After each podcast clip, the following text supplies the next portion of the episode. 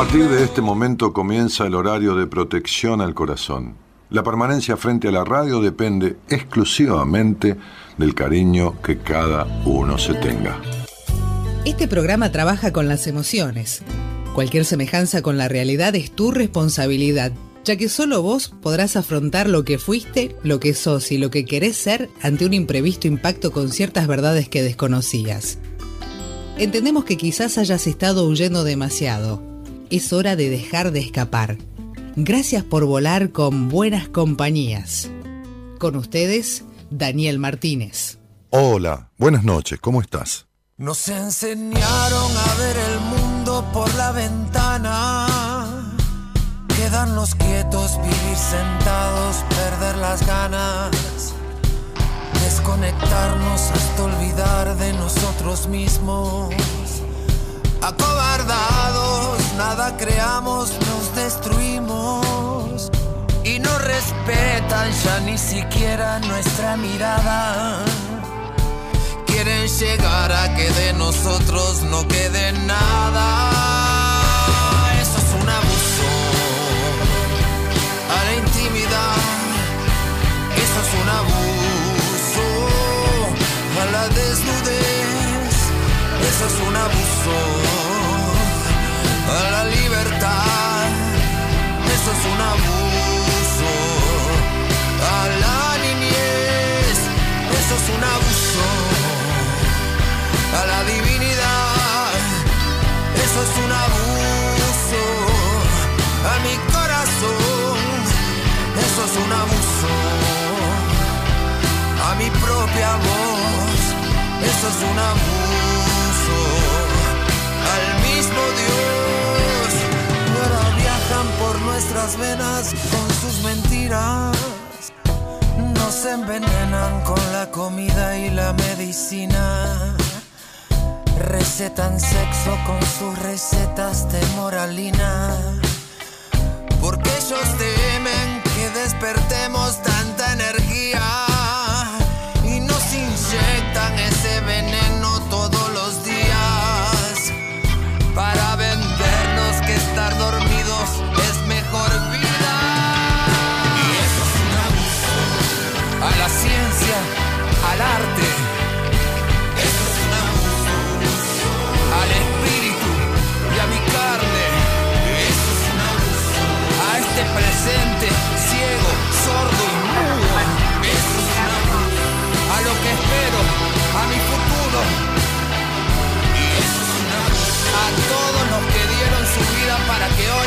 mejor. A los que se levantan todos los días para afrontar este horror. A todos los que todavía creemos en el amor. A.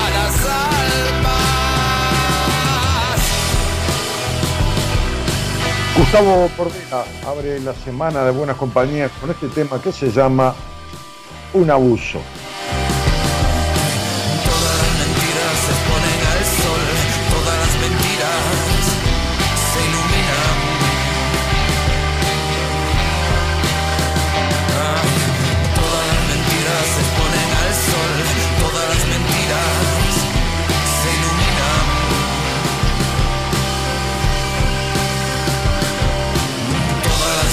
Mentiras se exponen al sol, todas las mentiras se iluminan, se revelan, se iluminan, se revelan. Todas las mentiras se exponen al sol y se iluminan.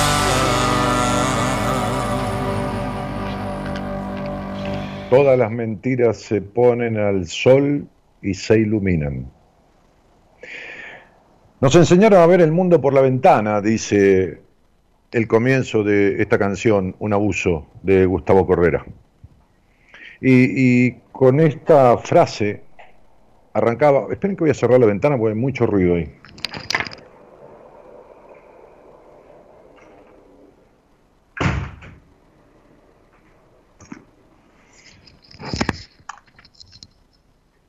Como saben, yo hago el programa desde mi consultorio, como saben, algunos de nosotros no. Entonces hay unos ventanales que dan al exterior.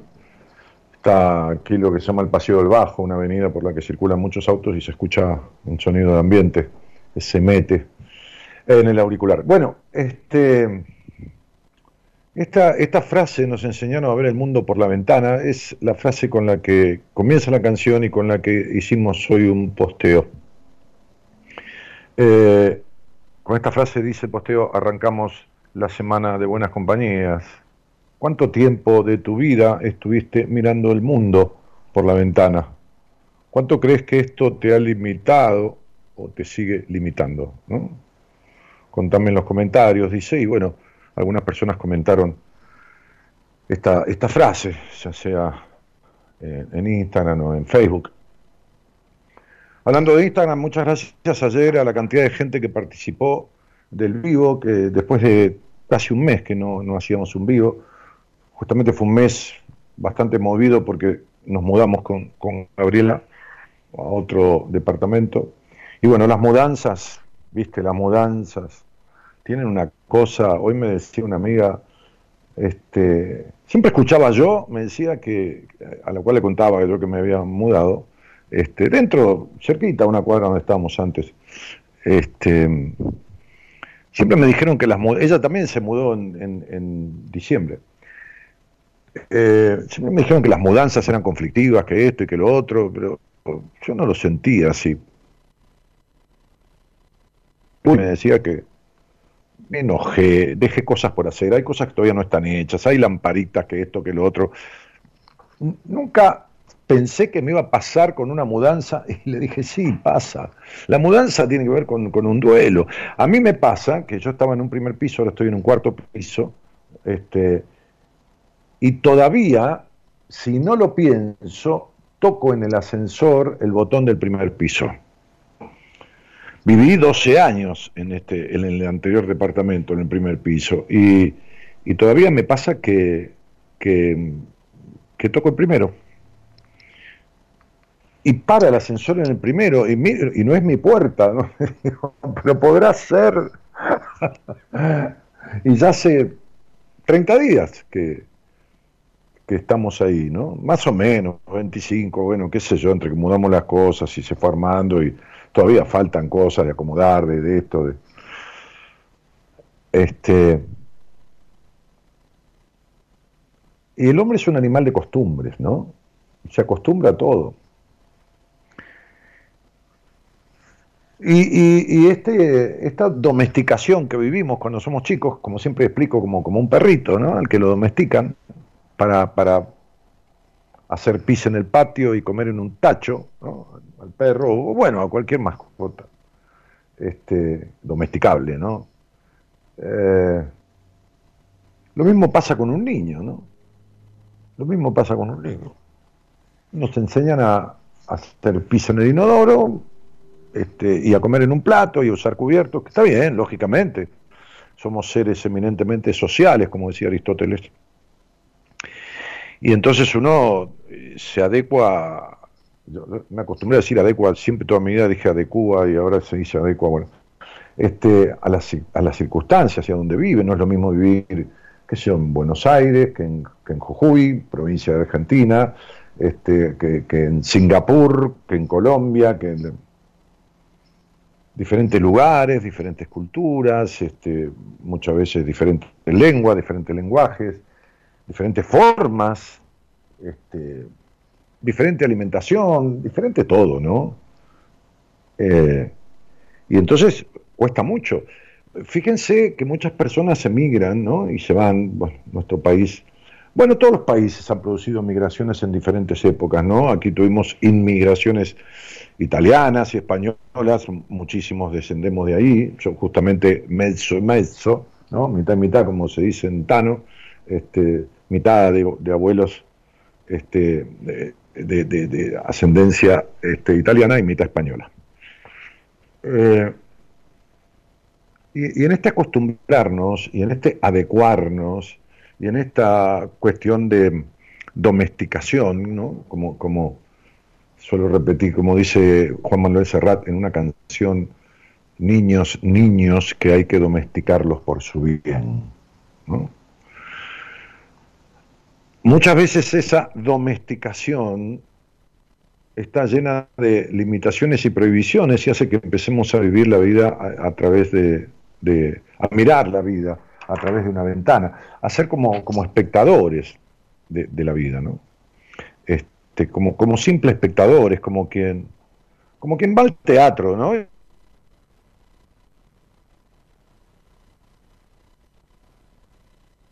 Pero hay mucha gente, hay muchas personas que, que seguramente, este, o sea, tienen una mente segura de que les gustaría estar ahí arriba, les gustaría estar en el escenario.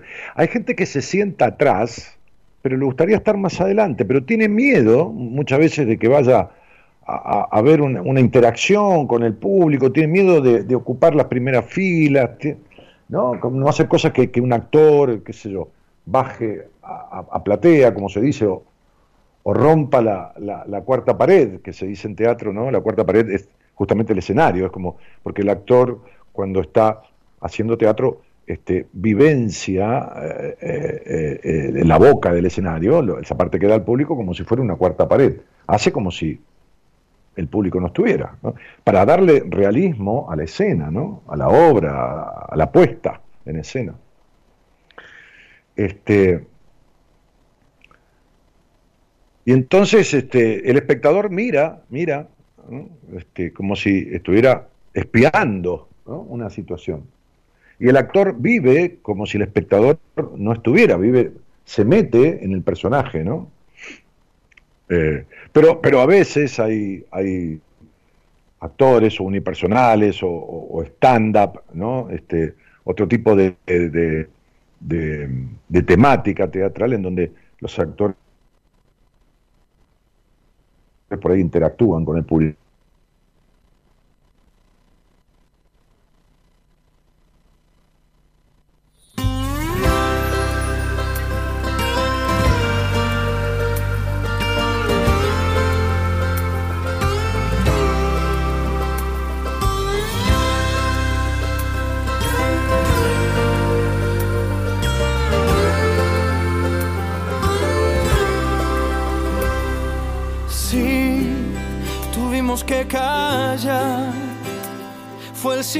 Que venció a las palabras. Fue difícil de olvidar y cargar este dolor en nuestra espalda. Cuando aquello que nos duele lo enterramos y después resucitamos del olvido y es peor cuando no hay respuesta a lo que buscamos, como locos preguntamos si mentirnos fue mejor. Guardamos silencio.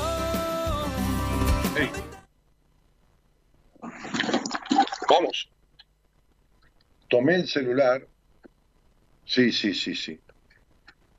Tomé, tomé un segundo, ya estoy. Espérenme, espérenme.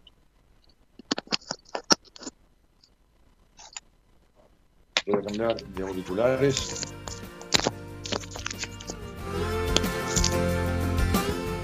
Tomé el, tomé el celular, ahí estamos, tomé el celular porque hay problemas con, con la transmisión de internet aquí en mi consultorio. Debo tener eh, un problema con la señal. Espérenme un segundito, que voy a acomodar el eh, que tengo.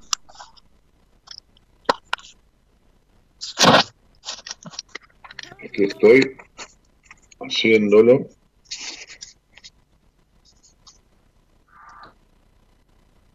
Cuando aquello que nos duele lo enterramos y después resucitamos del olvido y es peor. Cuando no hay respuesta a lo que buscamos como locos preguntamos si mentirnos fue mejor guardamos silencio. Cuando hay tanto que perder, cuando la verdad nos deja el descubierto, guardamos silencio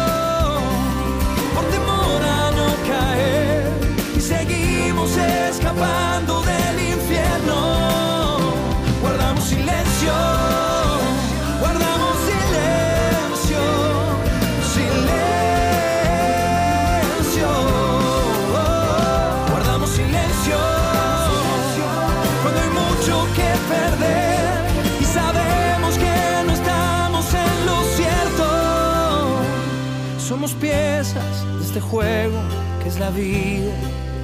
Todos tenemos secretos y silencios de familia.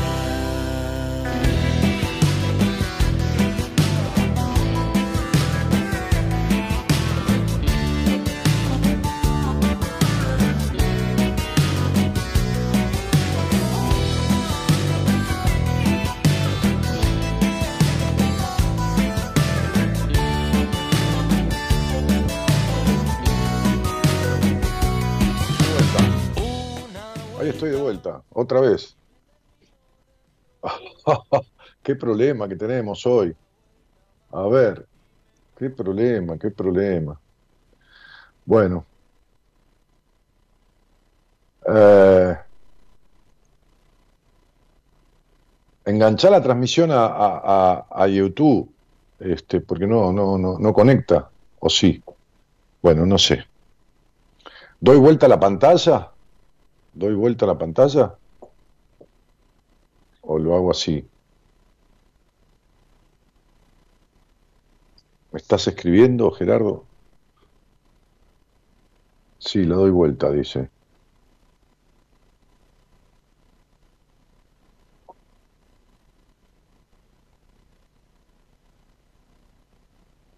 A ver ahí. No. Ahora estoy al revés.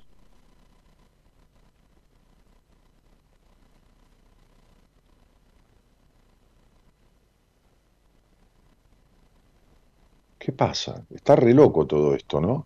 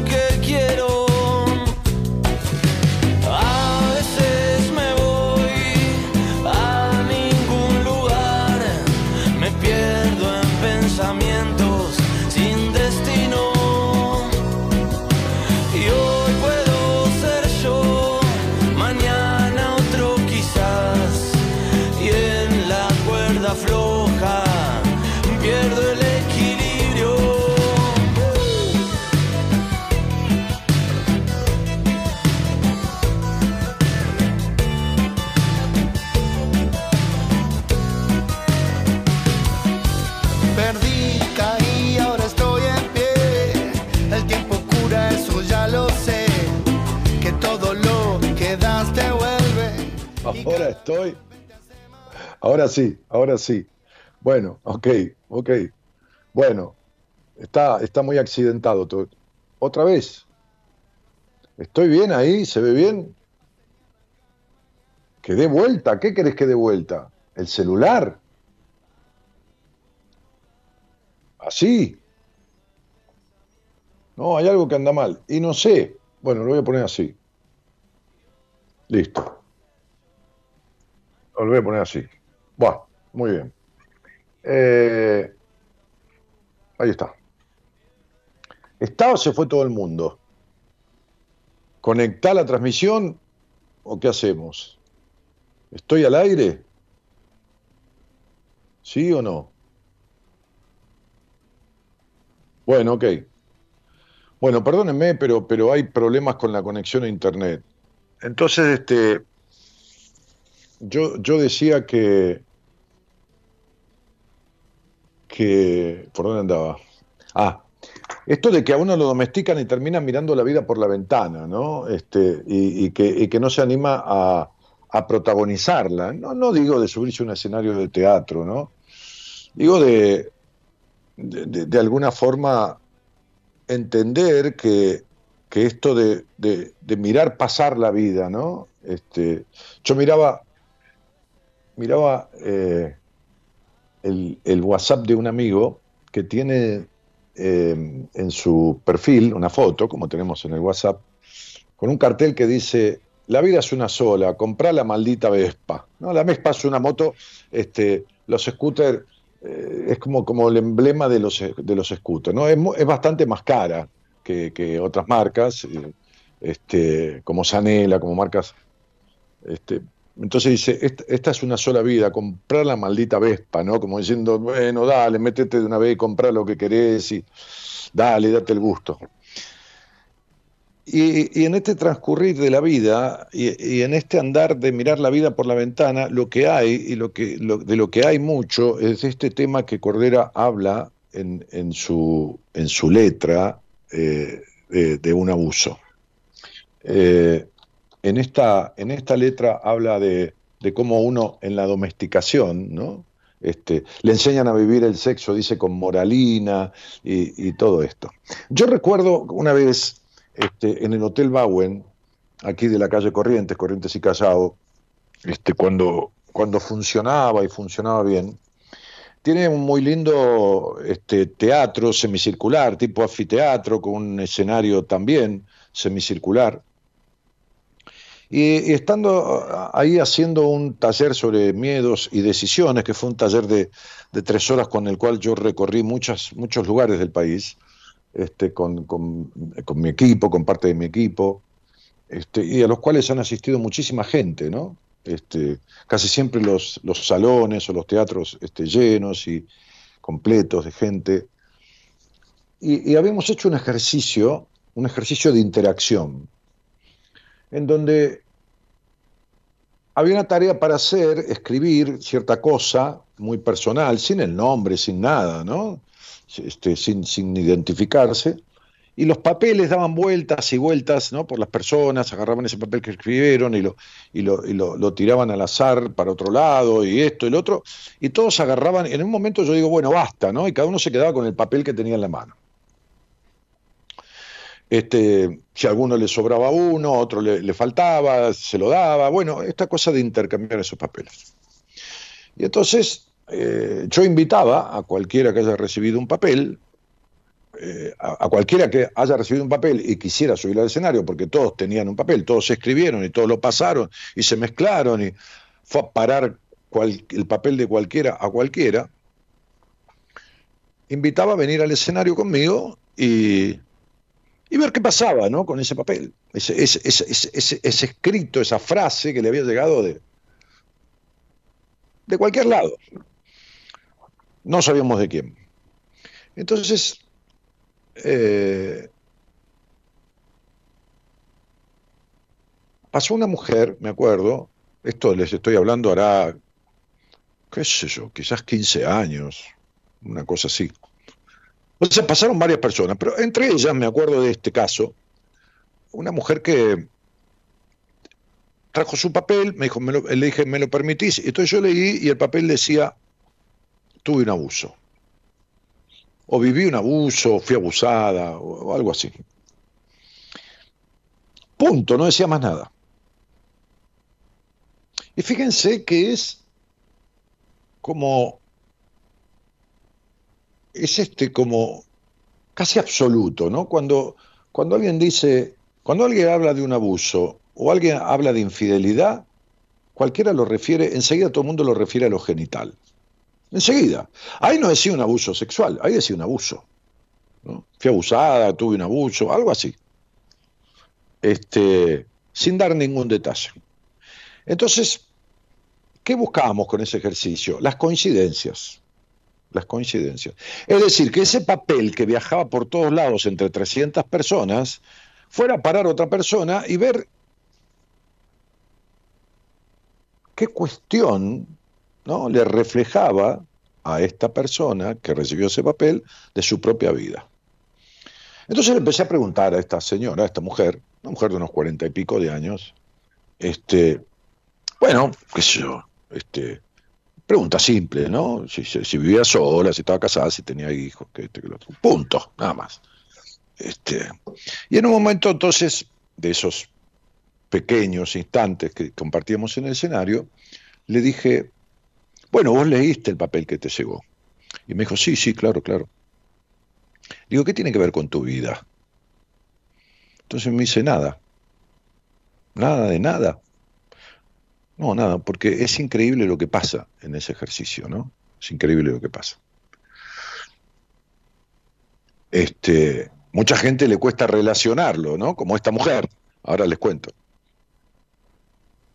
Después, este, por supuesto que todo el mundo trata de preguntarme cuando terminamos el taller, ¿por qué me llegó esta frase? ¿Qué tiene que ver? ¿No? Entonces le, le pido la fecha. Y bueno, algunas personas, no puedo andar con 300 personas diciéndole, pero... Eh, entonces le digo, no, no tiene nada que ver. No, no, no, jamás tuve un problema. Este, no, tuve una infancia, bueno, con sus cosas, pero nunca un abuso, nunca tuve una... ¿Pero a qué te referís? Le digo. Ah, me dice, un abuso, un abuso sexual. ¿Y quién dijo que es un abuso sexual? Dije. Entonces se quedó pensando, ¿no? Entonces le digo, te voy a hacer una pregunta. ¿Alguna vez te sentiste abusada, abusada emocionalmente por amigos, por tu familia, por tus hijos? Ah, sí, todo el tiempo. Mis hijos, mi marido, todo el tiempo. Pero soy una tipa que estoy lista para todo y que esto y que lo otro y que acá y que allá y, muchas veces eh, me, da enojo eh, estar disponible y que, que se abusen de mí y se le empezaron a llenar los ojos de lágrimas. Y empezó como a cambiar el rostro y a hacer un darse cuenta muy fuerte. Entonces, cuando, cuando Cordera en la canción dice tantas cosas, ¿no? Este, y dice, nos enseñaron a mirar la vida por una ventana, nos intoxican, este, nos enseñaron a vivir el sexo con moralina, eso es un abuso, dice, y esto es un abuso, y lo otro es un abuso. bueno, todas esas cuestiones que fueron instaladas y que hacen que muchas personas miren la vida por la ventana y que muchas personas estén al servicio de, digo, no de su profesión, ¿no? Como puede ser que yo, digamos, una enfermera, no, no importa, una profesión que esté de alguna manera al servicio, siempre lo están las profesiones, ¿no? O los oficios, qué sé yo, ¿no? Un plomero, ¿no? Este, está al servicio de arreglar desperfectos de plomería. Bueno, está bien. Pero ese es el trabajo, eso es, ahí tiene una, una equivalencia en dinero. No, en lo vincular, en lo emocional. ¿Saben cuánta gente está escuchando este programa que fue abusada y vive abusada y vive permitiendo ese abuso y vive entregándose en abuso?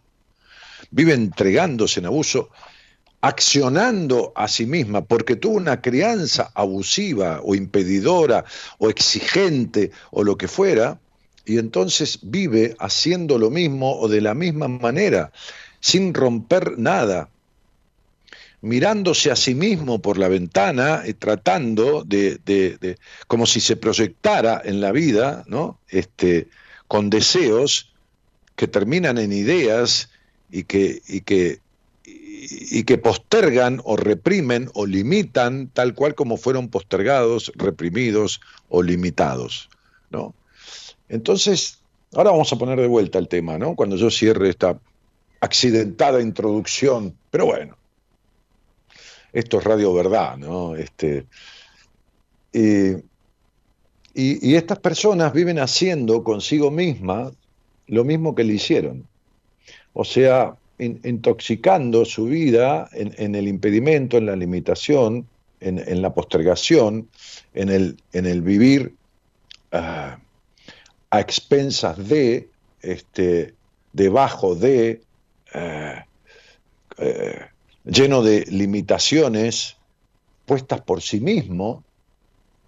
Este, ¿Cuántas veces uno escucha, no, pero mi, mujer no, esto, no, la otra vez yo contaba de, un muchacho que atendí en una entrevista que, que, yo hablaba de, sus amigos, en un momento de cuántos amigos tenés, porque yo veía en su estudio numerológico que había encierro, y me dijo, sí, pero yo no los veo porque salgo con mis amigos, pero ¿por qué no, no, no, no querés? Sí, saldría, pero viste, hace tiempo mi mujer me hace unos quilombos de puta madre, ¿no? Le digo, ah, mira vos, a lo mejor vos no salís para que ella no salga. Me dice, no, ella sale. Le digo, y si sos como el hijo. Cuando una mujer tiene un niño, sale por ahí, ¿no? Se va, qué sé yo, con las amigas a tomar algo y el nene por ahí se queda en casa, ¿no? Porque no tiene edad para andar por ahí. Y yo le explicaba esto. Entonces el tipo abusaba de sí mismo, no que la mujer le hacía quilombo porque él salía, le hacía lío. Este, él abusaba de sí mismo. Él se permite eso. Un hombre de 40 años, este, que no va a tomar algo con los amigos, no ninguna cosa rara, ¿no? Era tomar algo, ir a jugar, qué sé yo, al truco, al fútbol, no sé, al ping-pong, lo que sea. Este, se está abusando de sí mismo. Y todo esto proviene de su historia, una historia donde no fue escuchado, donde fue limitado, donde fue postergado, donde... Entonces digo, ¿cuántas personas viven en, un abuso? Y no hablamos de lo físico, que los hay y muchos. Hablamos de los abusos emocionales.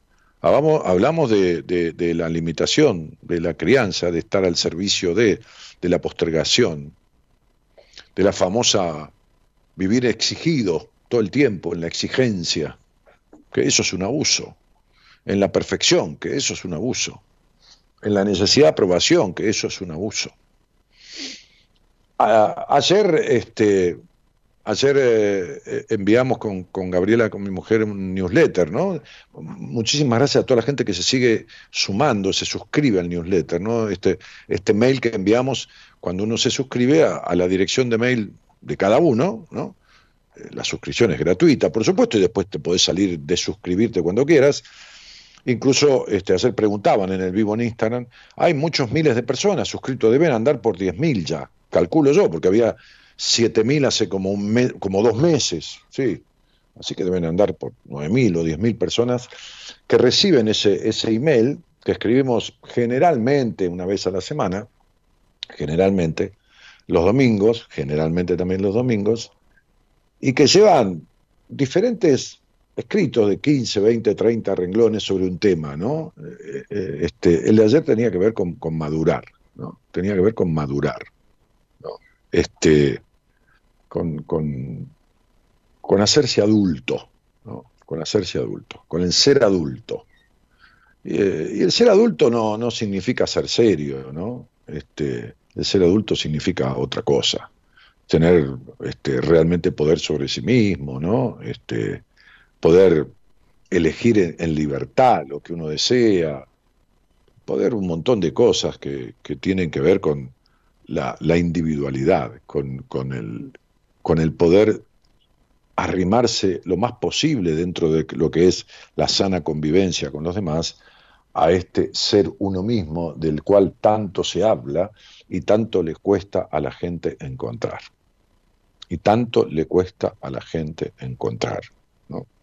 Este, por eso ese cuentito ¿no? que, que del tipo que, que perdía las cosas, ¿no? Y perdía las cosas y no encontraba y se desorientaba y, se dispersaba y que esto y que lo otro. Entonces un día, lo conté no hace mucho, un día decidió este, eh, eh, empezar a anotar todo. Entonces se, iba a dormir y se sacaba los zapatos y se le ponía, los zapatos los puse en tal lugar, ¿no? Este, y los lentes en tal otro, y los documentos en tal otro, y lo de esto, lo de otro, lo y anotaba todo, y anotó todo. Encontró esa solución. Entonces al otro día se despertó el tipo, como dice el cuento, no se sabe si era un loco, un, tonto, en el buen sentido, ¿no? Como insulto, ¿no? Este, un disperso, no importa, no vamos a calificar. Este, era consciente de, su tremenda dispersión y sus olvidos, ¿no?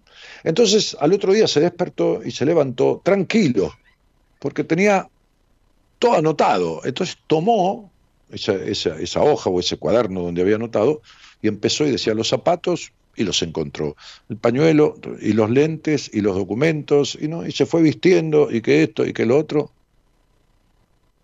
Y cuando terminó de hacer el recorrido y de encontrar todo lo que había dejado, dijo, ¿y yo? ¿Y yo dónde estoy?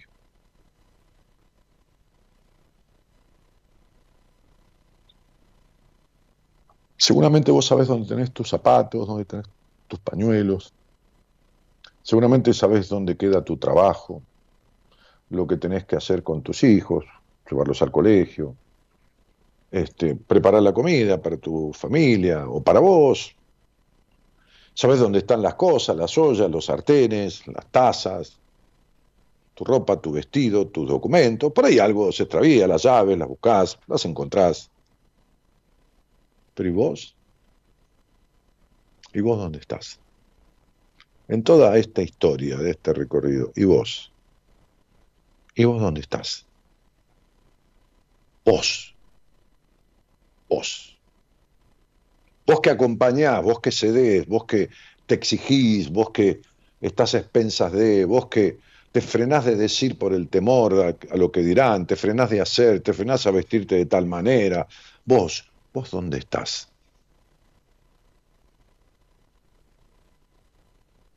Bueno, eso. Y cierro con esto, como, como comencé.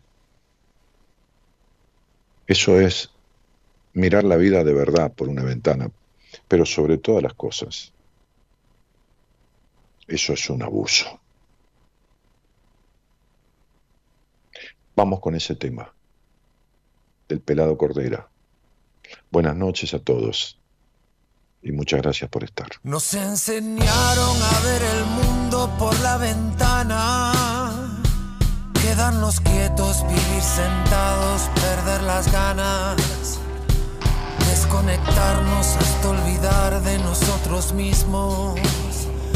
Acobardados, nada creamos, nos destruimos. Y no respetan ya ni siquiera nuestra mirada. Quieren llegar a que de nosotros no quede nada. Eso es un abuso a la intimidad. Eso es un abuso la desnudez, eso es un abuso. A la libertad, eso es un abuso. A la niñez, eso es un abuso. A la divinidad, eso es un abuso. A mi corazón, eso es un abuso. A mi propia voz eso es un abuso al mismo Dios. Ahora viajan por nuestras venas con sus mentiras. Nos envenenan con la comida y la medicina. Recetan sexo con sus recetas de moralina. Porque ellos temen que despertemos tanta energía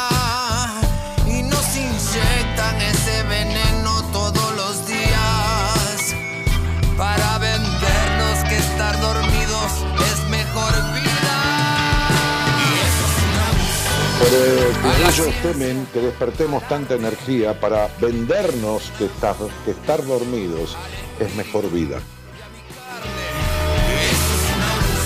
A este presente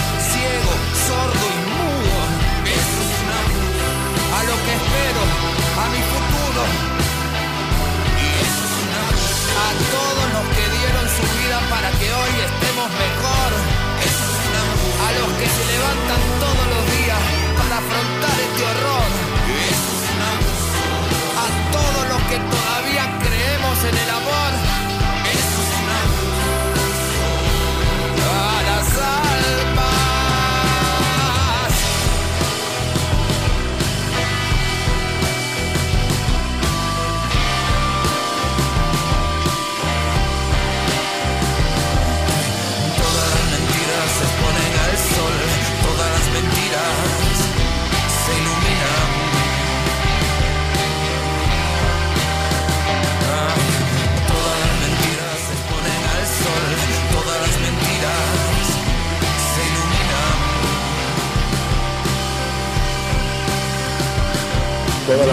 se ponen al sol, todas las mentiras se iluminan. Pero no porque los demás se enteren de su mentira, de tu mentira, sino porque tu mentira no va a poder ocultarse nunca.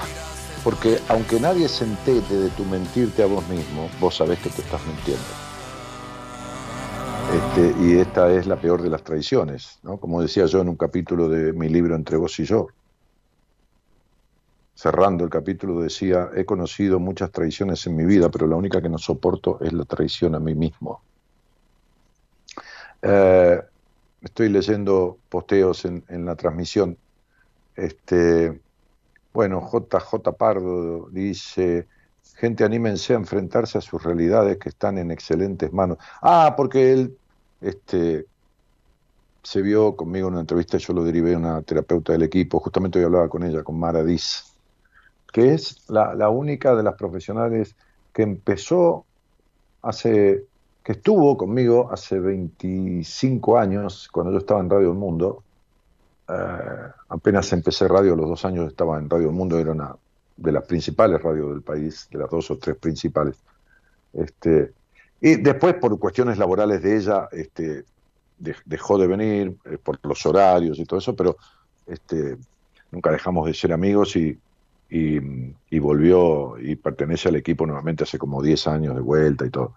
Entonces él se atendió con Mara, hizo tanto, tanto avance que, que es como si hiciera publicidad de eso. Anímense que se puede, que el equipo mío y yo y esto y lo otro. Bueno, muchísimas gracias.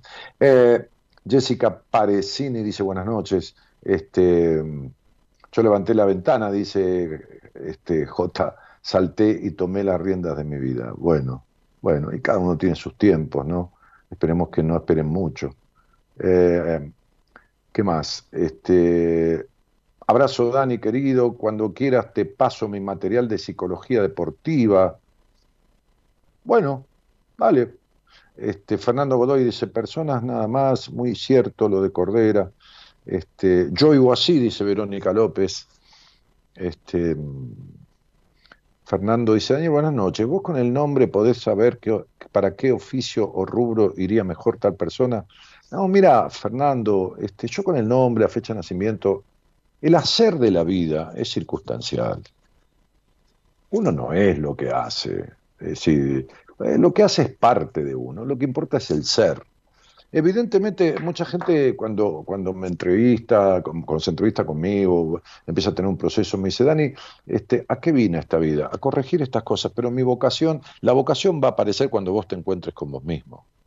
La vocación va a aparecer, la profesión, va a aparecer cuando vos te encuentres con vos mismo. ¿no? Yo tenía una paciente, a veces he contado esto, ¿no? pero lo recuerdo porque hoy hablando con, mi amiga este, a la tarde, eh, le, le, le planteé este, este caso, ¿no? Una paciente que, que la verdad que ella no quería ser médica. En realidad fue médica porque los padres querían tener una hija médica. Entonces fue médica, yo la empecé a atender y vivía, y vivía no feliz, no, no, no, no en bienestar, pero, pero tenía toda una cuestión con el cumplir, ¿no? Con ese abuso, con abusar con elegirle al otro la profesión, ¿no? Este, como, como una paciente que yo tenía en el norte del país que cuando le dijo a la madre que, era jovencita, ella que quería ser enfermera, dijo, esa es una profesión de putas, ¿no? Porque todas las enfermeras se acuestan con los médicos, ¿no? Una cosa terrible. Entonces esta médica, eh, eh, esta muchacha, que, esta, esta, mujer que, que, ejercía la medicina, este, en ese momento yo la veía, hay muy pocos pacientes que yo he trabajado, en algún momento puedo hacerlo de trabajar una vez por semana con una sesión, pero, pero con ella intercalaba el trabajo interactivo porque estaba bastante mal, ¿no? casi que haciendo una depresión. Y un día faltó a la sesión que habíamos programado. Entonces le dejé un mensaje en WhatsApp, no me lo contestó. Bueno, le mandé mail, no me lo contestó. Desapareció por 10, 15 días. Cuando tomó contacto conmigo había tenido un brote psicótico. Y a uno se le parte la cabeza. Si uno está partido en dos, que quiere ser tal cosa y lo reprime, lo impide y esto y lo otro, este, este, y se obliga a, le explota la cabeza, el cuerpo, algo le va a explotar, ¿no? Este, estaba yo hablando con Marita este fin de semana, que es mi productora general, y, y yo le decía este, que estamos viendo de contratar un teatro este, para dar una, una charla, ¿no? Preguntas y respuestas, ¿no? Una charla este, con, un médico especializado en explicar este, el origen emocional de las enfermedades, un conocedor a fondo de la interacción entre el alma, la mente y el cuerpo y lo que produce eh, determinadas afectaciones, un psiquiatra psicoanalista reconocido en el exterior, que ha dado charlas en congresos internacionales, y yo, ¿no? Este, los tres eh, con, el teatro, con, la gente que tenga ganas de asistir, en una charla de un par de horas o, algo más quizás, este, y, que, y que todos pudieran, después de hacer una introducción, después de escucharnos un poco, diez minutos en la presentación, qué sé yo, escribir en un cartoncito, en un, en un papel que le vamos a dar, una pregunta, sin el nombre, sin nada, o con un nombre fantástico, o con el nombre, Pedro, qué sé yo, ya está. No, hace falta poner este, apellido ni número de documento. Una pregunta, ¿no? Que la vamos juntando y la vamos sacando, y seguramente cada pregunta se replicará en otros, ¿no? ¿Pero por qué? Y porque hay pocas oportunidades en la vida de hablar con gente que sabe y conoce desde un extremo al otro sobre el ser humano desde la psiquiatría, el psicoanálisis, desde la psicología, este, desde la medicina integrativa, Entonces, tener una charla coloquial de interacción, no una disertación, no un discurso, no nada de eso. Nada de escritorio, nada en la mesa con las tres botellas de agua. Ahí, sin nada que nos separe, arriba de un escenarito, este, con los micrófonos y todo, lógicamente, y con tres sillas o sillones este, y punto. De cara a la gente y, ninguna barrera eh, visual. Hola, buenas noches. ¿Hay un llamado ahí? ¿Me dijiste, Gerardo, o yo vi mal? Sí, hay alguien ahí. Entonces, hola, hola, ¿qué tal? ¿Cómo te va? ¿Cómo te va? Hola, buenas noches, Daniel. Elo, mandame, mandame los datos. Ah, sí, por acá, claro. Bueno, Zulma sos, ¿no? Sí, Daniel, ¿cómo estás? Bien, querida, bien. ¿De dónde sos? De Monte Grande. Bueno, este, lindo lugar. ¿Y, y sos de ahí? ¿Naciste ahí? Sí, en realidad eh, yo nací en Luis Guillón y bueno, me crié acá, así que... Este, bueno, hace... Al, lado, Luis Guillón es, pegado. ¿Estás escuchándome por el teléfono o por la transmisión? Sí. No, por el teléfono. Ah, porque hay como un delay, ¿viste? Como que tarda en llegarte. Pero bueno, debe ser desde acá que tengo algún problema. Y, y la hiciste Luis Guillón, que decía yo que es al lado, pegado a, a Monte Grande. Claro, sí, sí. Sí, nos conocemos nosotros personalmente. Vos venías al grupo de buenas compañías en Monte Grande hace 24 ah, años atrás y bueno, desde ahí te sigo, sí. 24 años ya que yo armaba esos grupos. Claro, cuando yo estaba en Radio El Mundo. Claro. Sí, sí, sí, sí. Este, y sí, yo, yo iba, armaba esos grupos que alguien elegía un lugar en su ciudad, en su pueblo, ¿no? Este, y, la gente que era de esa zona eh, convergía ahí y, después yo iba, de vez en cuando pasaba por esos grupos y me quedaba un rato, ¿no? Estaba bueno. Sí, sí, sí. Dos veces nos visitaste y bueno, de ahí, este, bueno, la verdad que aprendí mucho, pero bueno, hay que seguir aprendiendo, evidentemente. Sí, el, tema, muchas personas que escuchan este programa le llaman a aprender, a darse cuenta de las cosas que le pasan, pero aprender no es suficiente. Es decir, alguien puede aprender sobre abogacía, pero después tiene que ir a los tribunales. Este, vos podés aprender y descubrir cosas en las identificaciones con las personas que charlan al aire conmigo, o podés que yo leer un libro mío o de cualquier otro, no importa. Este, decir, escucha, esto me doy cuenta, ¿eh? se llama darse cuenta. Bien. Pero, pero, como digo siempre, cuando uno se da cuenta que hay una gotera, tienen que encontrar por dónde se filtra el agua y resolverlo. O cuando uno se da cuenta que le anda mal la heladera, tiene que llamar a un técnico que se la arregle. Ah, hay veces hay gente que se arregla a sí mismo la heladera, pero no puede arreglar un celular, tampoco puede arreglarse el auto, nadie, nadie puede arreglarse todo. Pero bueno, veamos qué te trae a esta charla. ¿Con quién vivís? Eh, yo vivo con mis hijos actualmente. Tengo tres hijos. Uno, lo, uno lo perdí hace cuatro años. Eh, ¿Se murió? Sí, sí, sí. Falleció en un accidente. Sí. Sí, viste, a mí, a mí me gusta mucho llamar a las cosas por su nombre, ¿no? Porque si no, eh, a ver, eh, en el sentido emocional de la palabra, ¿no? A los muertos hay que enterrarlos. Este, en, el sentido de decir, ¿viste cuando dice, este, mi papá se fue hace 10 años, ¿no? Este, lo perdí. Cuando uno, cuando alguien se fue, eh, la idea de la cabeza porque puede volver, y cuando alguien se perdió, o lo perdiste porque lo puedes encontrar, ¿no? Duele muchísimo, la muerte de un hijo se sobrelleva, no se supera. Sí. Se sobrelleva, no se supera. Es tal cual.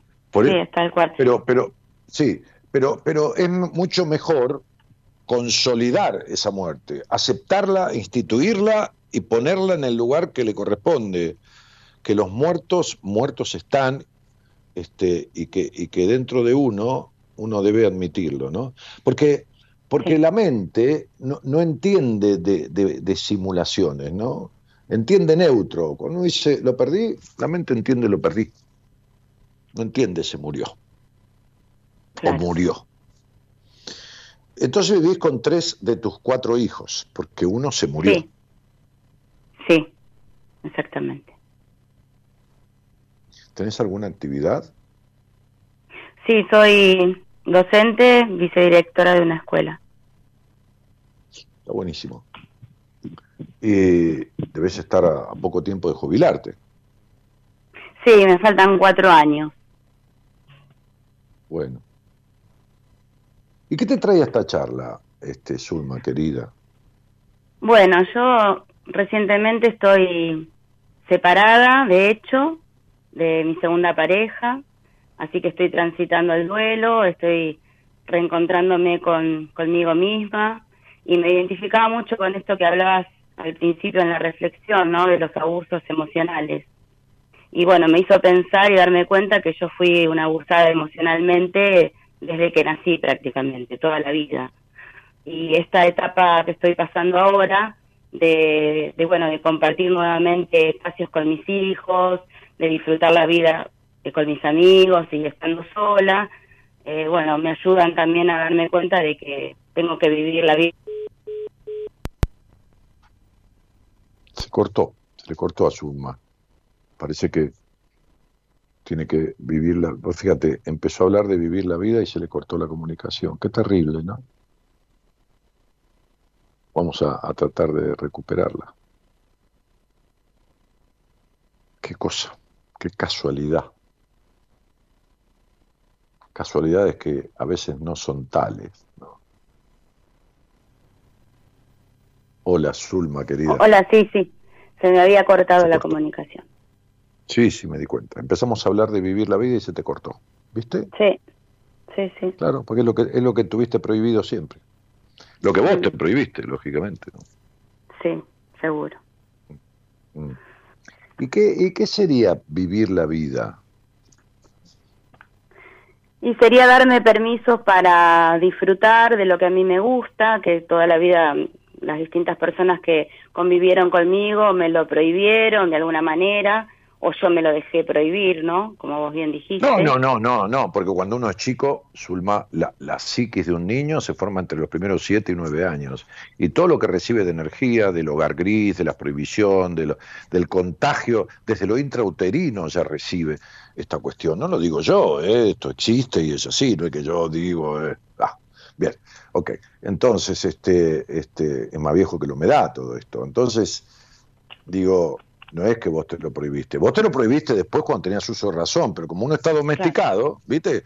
Cuando vos domesticas al perro para que no haga pis adentro, ya el tipo se lo prohíbe siempre. Va y, rasca la puerta para que le abra, pero no hace pis adentro, ¿viste? Salvo que lo dejes encerrado y le explote la vejiga. Entonces después uno transita el camino de la hormiga, ¿viste? O sea, la hormiga va y viene por el mismo camino, vos la sacás del camino y se vuelve loca, no sabe qué hacer. Por eso yo decía el otro día, yo decía el otro día que la mayor dificultad para resolver conflictos de la historia de uno es el miedo a resolverlos. Hmm. Sí, tal cual. Entonces las parejas que vos tuviste, que fueron, no importa, por ahí saliste con un montón de gente, que está muy bien, pero digo parejas, parejas de vivir. Sí. ¿Cuántas fueron? ¿Dos? ¿Tres? Dos, dos, dos. dos.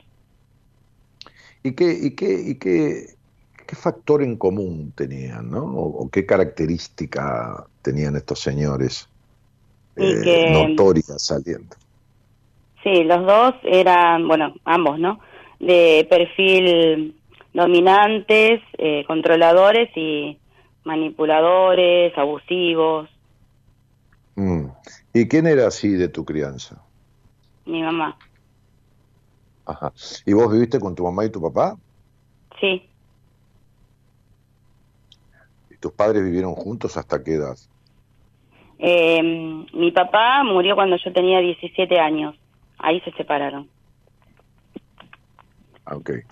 Quiere decir que toda tu crianza, la parte donde esta psiquis se forma y se va desarrollando también el cerebro a la par, este, que tarda más tiempo, pero en realidad hasta que tomaste, ya habías tomado conciencia, no eras una nena, este, fue con tu padre y tu madre, 17 años con ellos. Sí. Bien, y tu mamá era la limitadora y castradora. Tal cual. ¿Y tu papá qué? Si vivía con ella, pensaba lo mismo. Si no, le hubiera dicho, no estoy de acuerdo. No, mi papá era sumiso. Bueno, perfecto, pero tu papá, sumiso o no, estaba de acuerdo. Y sí, en parte sí. Aunque muchas cosas ella lo hacía cuando él no estaba. Ajá. Cuando él se iba a trabajar, ella es como que descargaba su bronca, su ira, toda su frustración en mí y me decía cosas horribles, me hacía me encerraba claro, y cuando, y cuando volvía del trabajo, ese padre que tenía hijos, cuando se interesaba en sus hijos y les preguntaba, y se sentaba a la mesa y decía, ¿qué pasó hoy? ¿Y cómo fue? O vení para acá, vamos a tomar un café. Contame un poco de vos y de tu vida. ¿Cuándo se interesaba? ¿Cuándo se ocupó verdaderamente de tener injerencia en la vida de esa niña? Nunca. Mm. ¿Sabes por qué? Porque vos sos de las mujeres que quieren poner toda la carga sobre la madre y rescatar al padre. Y el padre es cómplice. Cualquier tipo que maneja un auto y los amigos se bajan a robar un banco es cómplice, no es porque el tipo no, no, no llevó el arma, no entró al banco, es cómplice. Está manejando el auto. Tu papá traía la plata para que tu mamá la sometiera a ustedes, o los sometiera, o te maltratara, o te dijera de todo. Punto. Entonces es cómplice. Porque actúa igual que tu madre o porque omite eh, tener injerencia. Bueno, bueno, bueno, tuviste parejas con mujeres, tuviste parejas con hombres. Y estos hombres, este, este, que son narcisistas o psicopatones o controladores o abusivos, todo lo demás, reflejaban también a tu padre. Porque si yo mato a alguien y vos estás al lado mío y le robo la plata y nos vamos a tomar champán francés con esa plata, vos, vos no mataste a nadie, pero vos sos cómplice mía. Claro. Te callaste la boca, no hiciste nada, no me frenaste. Y encima participaste de lo mismo. Entonces tu papá ponía la plata para que tu mamá los, los, los, maltratara. Y la verdad que tu madre era una tipa que tuvo una vida horrible y tu padre también. Y los dos son cómplices de esta actitud sobre vos. Ahora, después de esa edad, vos a qué edad tuviste tu primera pareja? A los 21. Bueno, a los 21 me casé, a los 19 en realidad me puse de novio. Bueno, está bien. Y a los 21 te casaste, cielo. Y a los 21 se podías decidir tu vida. Sin embargo, quien creció en el abuso, elige un vínculo abusivo o se impide a sí mismo abusándose. Entonces, cuando nadie te impedía, vos te juntaste con alguien para que te impidiera. Porque este tipo o estos tipos eran la mezcla exacta entre tu padre y tu madre. La mezcla exacta. Es decir, castraban, limitaban este, y, abusaban ¿no? emocionalmente como tu madre y no protegían y no habilitaban igual que tu padre. Sí, tal cual. Claro. ¿Y crees que te digo una cosa? Uno, es imposible que esté con alguien así si uno no se le parece en algún aspecto esencial. Y vos sos controladora de 1 a 10, 9,80.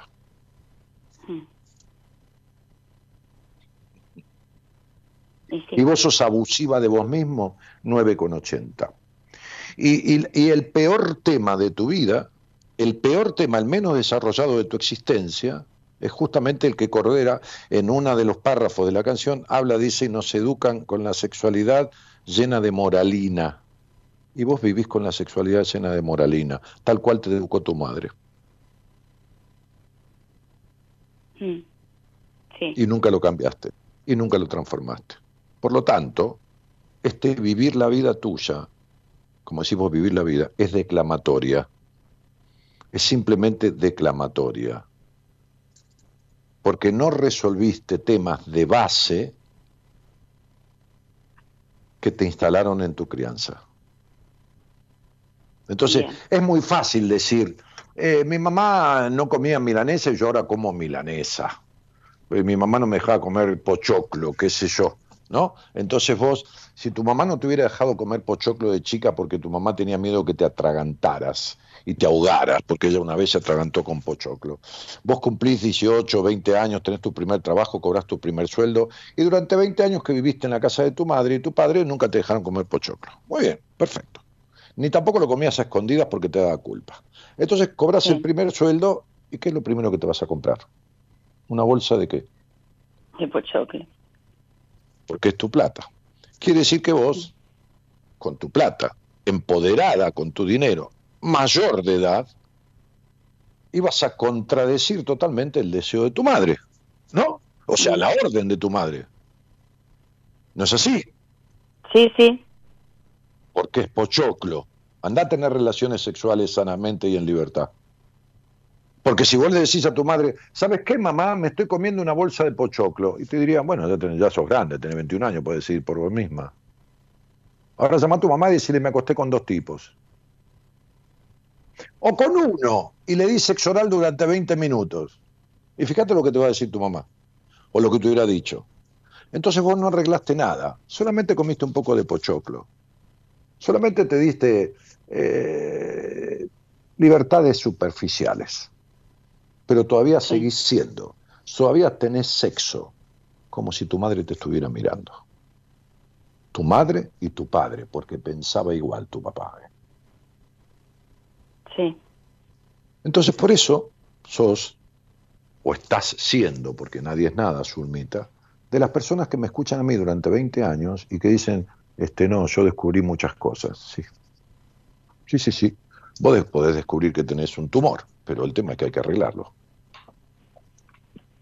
Y cuando la gente descubre que tiene un tumor, una enfermedad del cuerpo o alguna cosa que no puede resolver un dolor de cabeza con un paracetamol, va al médico enseguida. Ahora, tiene la vida rota, el alma vacía, los vínculos para la miércoles y no lo va a arreglar nunca.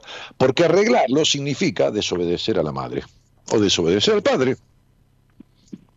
Desobedecer a los dos. Entonces, esto no, no, resolviste nunca. Por eso tenés ese vacío, por eso tenés esa incompletud. Me di cuenta que tengo que dedicarme a vivir la vida. No, flaca. No. mira, te lo digo con todo cariño, mi amor. Vos me conocés personalmente, me escuchás hace veinte y pico de años. Y tenés cincuenta y pico de años. Y todavía sos la que tu madre y tu padre criaron. Todavía. Sí, tengo que crecer. No, no tenés que crecer. Yo estoy viendo tu estudio numerológico y tanto en el total de tu nombre como el total del total de tu nombre la fecha de nacimiento marca, bueno, entre otras cosas, un número que significa una sola cosa, el desapego de la historia. Que por eso hay otro que trae lo negativo, que son decepciones todo el tiempo. Ay, sí. Entonces, sí, sí, ya sé, sí. Sí, claro, vos me conocés, sabés que, con quién estás hablando. Entonces, lo, y, la subyacencia de una perra soledad interna siempre que nunca se va, y de unos enojos terribles guardados de toda la historia. Entonces, no, no despegaste de nada. Mm. Fíjate que si yo tuviera eh, que leer todo esto, diría lo primero que digo, ¿no? Suponete que te estoy viendo en, persona, eh, digo en persona, privadamente, ¿no? Te diría, ¿qué, qué, qué, amores desafortunados, ¿no? Entonces vos me dirías, sí, sí, claro. Le digo, no, igual que el de tu padre. Y vos me dirías, no, pero mi papá. Y entonces tendría que explicar todo esto. Porque aquí tu estudio numerológico dice, el padre fue la primera decepción de la vida. Porque no solo cuando vivía te abandonó, sino que cuando se murió te abandonó. Sí. Y bueno. Claro, sí, sí. sí eh, Y bueno, y bueno, entonces, entonces sería esta frasecita famosa de Freud que me gusta tanto, lo que no se tramita se repite, lo que no se arregla se repite, como el resfrío mal curado se repite, ¿no? Claro, entonces ya está recurrente. Y, bueno, pues, ya se recurrente y bueno, como como lo, como, la, como las decepciones de los tipos, ¿no? Y las decepciones de todo, ¿no? Y el vacío, ¿no? Y los enojos, ¿no? Y todo esto, ¿no? ¿Por qué?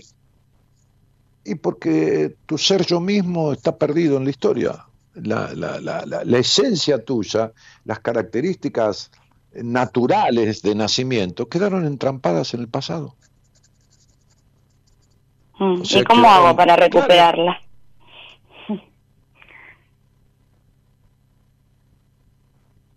Y vos después de escucharme 20 años, ¿qué respuesta crees que tiene esa pregunta?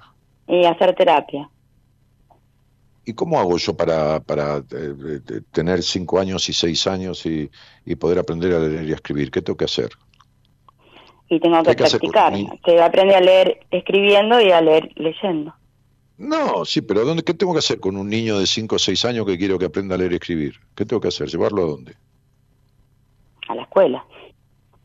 Claro, para que le enseñen los que saben. ¿Y vos por qué querés aprender a, a sacarte este, todas las cuestiones. ¿No ves que lo que siempre digo es que el problema de la mayoría de las personas no resuelven sus conflictos, sus taras, sus, sus traumas, sus afectaciones porque tienen miedo de resolverlas? Porque si vos resolvés esto, estás desobedeciendo a tus padres. Y vos eh, funcionás así en la vida. Papá, mamá, yo sé que fui abusada emocionalmente en mi crianza, pero cuando ustedes no estén y cuando ustedes se mueran, quédense tranquilos. ¿eh? No sean problemas, ¿eh? Que yo me voy a seguir abusando. Yo voy a continuar con el abuso que ustedes establecieron. Mm. Así vivís. Sí, el otro día te escuchaba cuando decías que muchas veces uno hace terapia, pero equivoca con los profesionales, porque yo hice terapia con distintos psicólogos, pero realmente no me pudieron ayudar nunca. Yo te hago una pregunta. ¿Cuánto hace que me escuchas? ¿21 años? Eh, no un poco menos, porque después en el transcurso te perdí algunos años. No, no, no, no, no si escuchaste 20 años seguidos, no, no, no. ¿Cuántos ah. años crees que me escuchaste? ¿10? Y sí, mínimo, mínimo 10 y más también. Bueno, ponele 12, qué sé yo, es lo mismo. Sí. Entonces yo te hago una pregunta, este, o, un par de preguntas. ¿Y con cuántos terapeutas, psicoterapeutas te viste en tu vida? ¿Con tres, con dos? Y no, con cuatro o cinco. Bueno, está bien. ¿Durante cuánto tiempo en total? En años y dos años en total. Ah, fuiste cambiando muy rápido. Ah, claro, porque no encontrabas respuesta, no encontrabas respuesta, entonces cambiabas. Sí. sí, aparte que soy, entre otras cosas, inconstante para todas las cosas. No. Para las responsabilidades, no. No, para eso no, pero si empiezo una carrera la dejo por, el, pero la te, mitad. Pero así te criaron en la exigencia. ¿Vos qué te crees? ¿Que vas a empezar teatro, clase de teatro y vas a seguir yendo? Ni en pedo. Eso es diversión. Eso es jugar en la vida. ¿Te crees que vas a ir a clase de salsa o de merengue, qué sé yo, y vas a seguir? No, ni de casualidad. No, no, no, no, no, no. El 95% de tu vida es responsabilidad. Ah, sí, para eso sí. Para eso sos un buey, agachar la cabeza y harás. ¿Qué es un buey, señora directora? Un buey es un toro castrado. Y eso sos vos. Naciste toro y te castraron. Entonces te convertiste en buey. Agachás la cabeza y harás como hace el buey, que tira del arado, ¿no? Bueno, hoy hay máquinas automáticas, pero bueno, es manera de decir. Entonces en mi vida, este, sos inconstante y sobre todo en una terapia, la inconstancia viene para no resolver nada. Para hacer que quiero, pero no resuelvo nada. Entonces me escapo, me, rajo, ¿entendés? Este, Entonces yo te pregunto, vos tuviste cuatro terapeutas, ¿no? Pero ¿me vas a contestar la verdad? ¿Podés contestarme la verdad? Sí. Si vos, si vos crees que la pregunta que te voy a hacer te compromete, vas a decir una cosa por otra, no me la contestes, decirme, no te la pienso contestar. Y tenés todo el derecho. Muy bien, juntás tus cuatro terapeutas. Vamos a compararlos. Por favor, te pido que seas honesta conmigo. A mí, quédate tranquila que no me ofende, no me hiere. Después voy a dormir, voy a pasear con el auto, me voy a jugar al casino. Así me digas lo que me digas. Muy bien. Vamos a juntar a la sabiduría y el conocimiento de los cuatro terapeutas. Y vamos a ponerme a mí enfrente.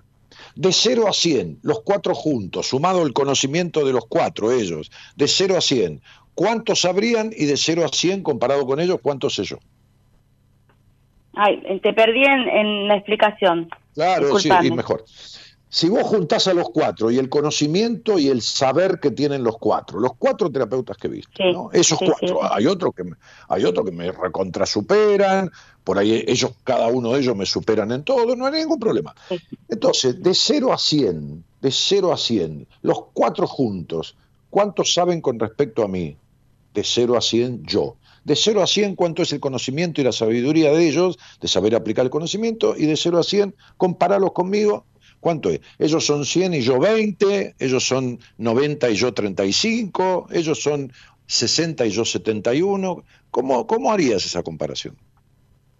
Yo por lo que te escucho de, años y con todo lo que has mm. aprendido a lo largo de los años, que, sé que empezaste desde abajo, digamos, con, con la profesión, con la carrera, y los que mm. me enseñaron un 30%, un 30% y vos un 70%. Bien, ¿y por qué te crees que fuiste a verlo a ellos si no viniste a verme a mí? No porque quiero que venga, porque yo voy a tocar temas que vos no querés tocar y que ellos nunca tocaron. ¿Entendiste? Sí. Claro. Bueno, ahí tenés la explicación. Papá le decía, mi papá decía, esquivarle el culo a la jeringa. claro. ¿Entendiste, Zulma? Sí, sí, sí. bueno, pero, ahora puedo empezar. A, ver, espera, espera, espera, un poco. Yo no te estoy diciendo porque yo te quiero atender, ni que venga, ni que no venga. Yo te estoy explicando para que vos entiendas de qué manera vos te traicionás igual que lo que fuiste traicionada. De qué manera vos te juntaste con tipos psicópatas este, o narcisistas o, dominantes o esto y te quedaste con ellos. ¿Entendés? Porque, ¿Por qué? ¿Por qué te quedás con tipos imposibles? Porque son imposibles. ¿no? No sirven para nada, pero son imposibles, porque nunca van a ser como vos querés que sean, porque nunca tu padre fue como vos querías que sea. Aunque vos te creas que sí era como vos querías que sea, pero no, no era. ¿No ve que era todo lo contrario? Sí. Bueno. Entonces, esta es la base de tu cuestión, que jamás entre los cuatro terapeutas que tuviste te lo explicaron.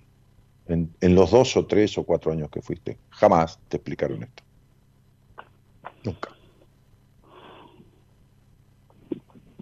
Y nunca tocaron el tema de tu intimidad, ni vos tampoco. Y entonces, ¿a qué va a hacer terapia? hablar de Pochoclo? hablar de tu madre? ¿A qué? Bueno. Bueno. Esa es la cuestión. ¿Me explico, Zulmita? Te mando un beso inmenso. Cómo no, cómo no. Bueno, un beso grande, Daniel. Gracias por escuchar. Por favor, mi vida. Gracias a vos por la confianza. Chau, chau. Que sigas bien. Y vos también. Ojalá pueda salir de esto. Este, bueno, eso es un abuso. Ahí tienen. Eso es un abuso. Ese es el abuso de sí mismo. Esa es la. Pero no por mí, ¿no? Se le, le hice esa comparación odiosa, si se quiere, ¿no? Pero con alguien tengo que comprar, con alguien que, ella, que, yo pueda establecer. Con, este, entonces digo, comparado conmigo no te das problema, a mí no me hiere, vos podés decirme que son 10 veces mejor que yo, y, habrá mil, millones de tipos que son 10 veces mejor que yo, por supuesto, ningún problema. ¿Qué problema hay? ¿Quién es mejor? No se puede comparar, pero por lo menos en la profesión, no, no hablo de persona, en la profesión, no puede. Además me tiene una confianza, me conoce de años y he estado en un grupo de ahí, los he ido a visitar, me escucha, sabe quién soy, sabe qué hago, sabe dónde vivo, sabe de mi historia, de mis padres, de esto, de lo otro. El miedo a resolver los mandatos, el miedo a despegarse, el miedo a la libertad. Famoso libro de Eric Fromm, El miedo a la libertad. Vamos.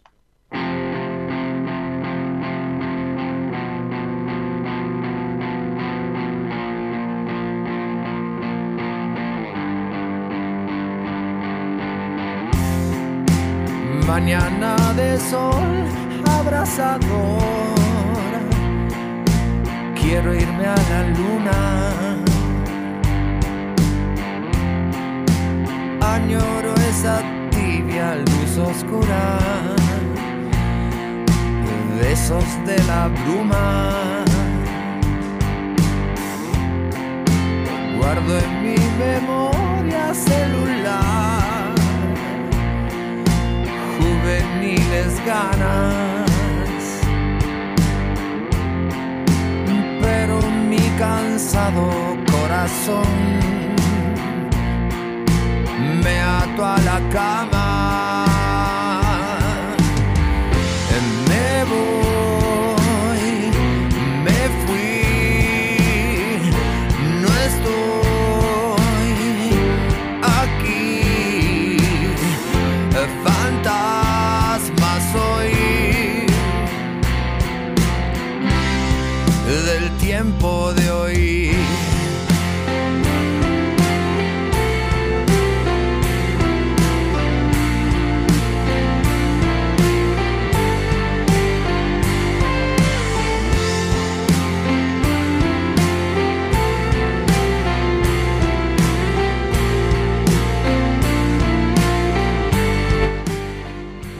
Daniel, ¿cómo estás? Buenas noches. Me llamo Juan Manuel, vivo en Capital Federal, barrio de Chacarita, por ahora del lado de afuera. Tantas preguntas para hacerte, tan poco tiempo. Pero me voy a. eh, esto del, del- del abuso, bueno, quisiera extenderme, pero tengo que ser breve en el audio. Puntualmente quiero preguntarte eh, acerca, yo creo que tiene que ver con, con- con el abuso en mi infancia. Vos sabés que a mí me gusta investigar, pensar y, viste, leer mi historia. Me parece que va por acá. El tema que quiero preguntarte hoy es sobre, acerca de qué pasa cuando no ocurre lo que tiene que ocurrir al respecto del complejo de Edipo. Es decir, cuando el padre o alguna figura paterna no, eh, no corta el Edipo que, que tuve con mi madre. Y yo, a ver, mi madre vive en España y, a ver, tengo terror a que se muera en España, no la veo hace más de tres años y siento como un, como un apego, eh, no sé, es como que, ¿cómo explicarte? Bueno, mejor, mejor me lo explicas vos. ¿Qué, ¿Qué, pasa? La pregunta es no, no, por la siguiente. No. ¿Qué ocurre cuando, cuando no se corta el, el, el, el complejo de Edipo? Ese enamoramiento con, con, la madre, cuando el padre no interviene ¿no? a los tres o cuatro años, que corta el Edipo y, le dice al niño, esta mujer es mía, me pertenece a mí, buscate otra, y aparte lo, lo impulsa hacia la, hacia la vida, la sociedad, es el, ¿no? el super yo y demás. Pero puntualmente, la pregunta es esta, ¿qué pasa cuando el complejo de Edipo no se corta? Eh, ¿Qué ocurre en ese adolescente que después va a ser adulto y no se cortó el Edipo? Mm, Bueno, desde ya, Daniel, muchas gracias. Y mm, yo te diría que hoy por hoy eh, tu programa debería llamarse en lugar de Buenas Compañías, muy buenas compañías.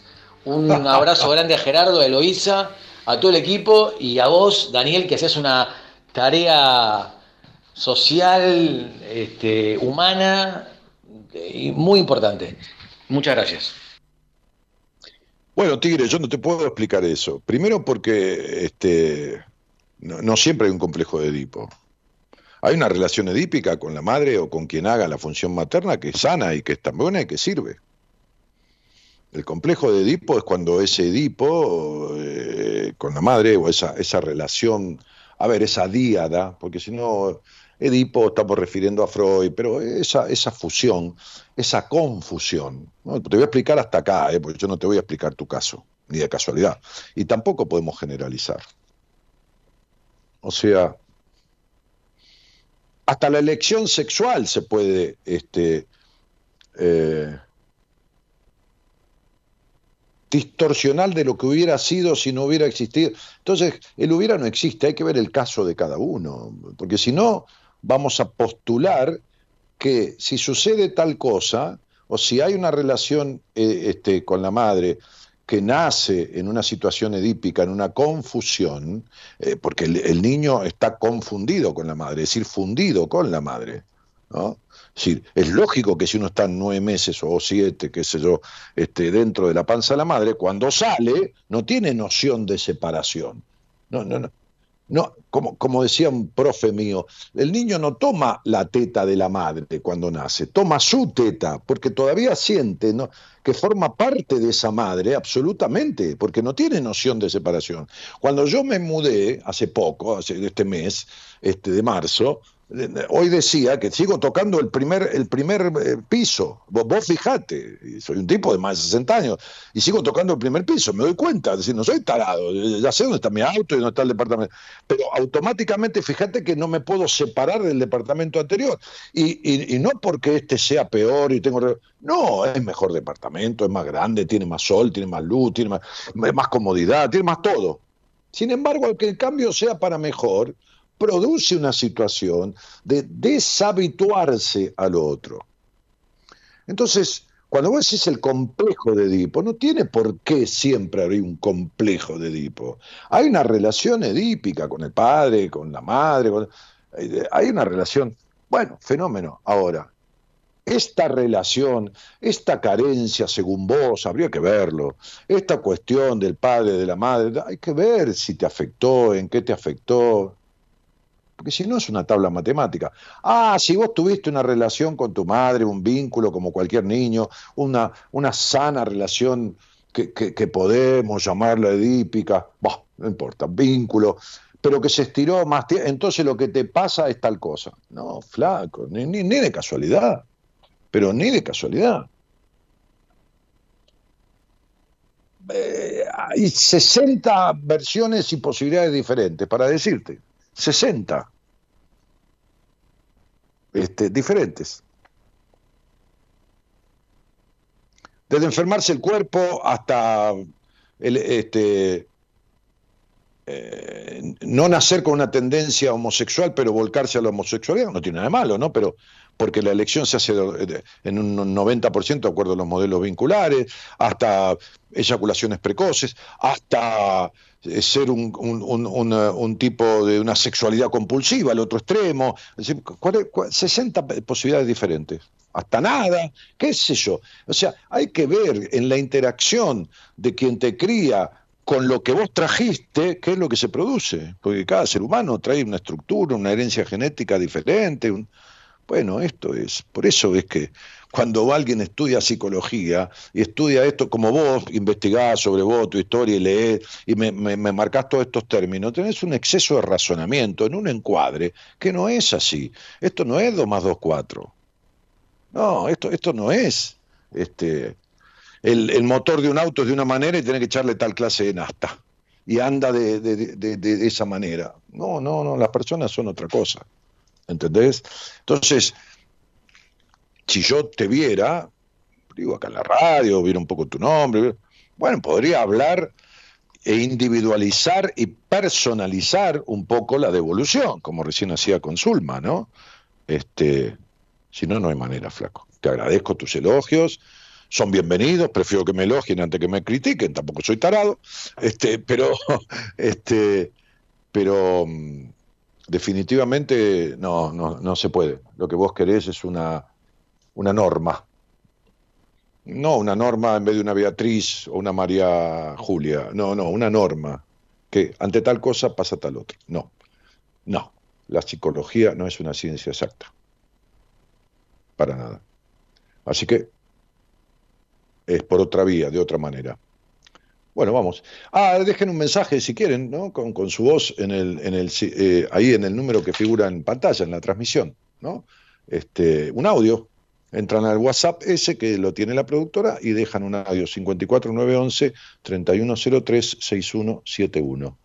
¿Está? Así que, bueno, vamos, una vueltita. Si alguien quiere charlar conmigo, lo pide por ahí.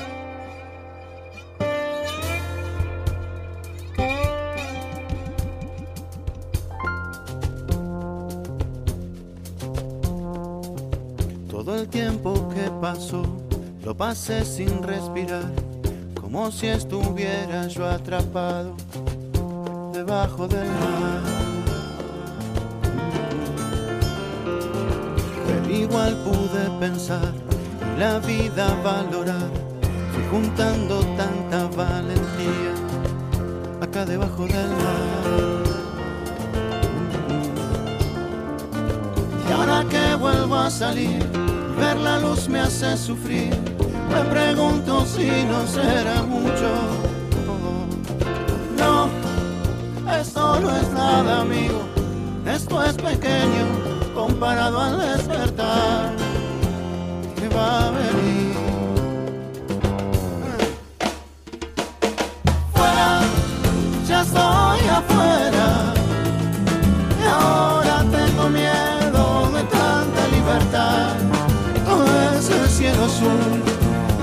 Tanta verdad me ha dejado quieto y al fin puedo llorar.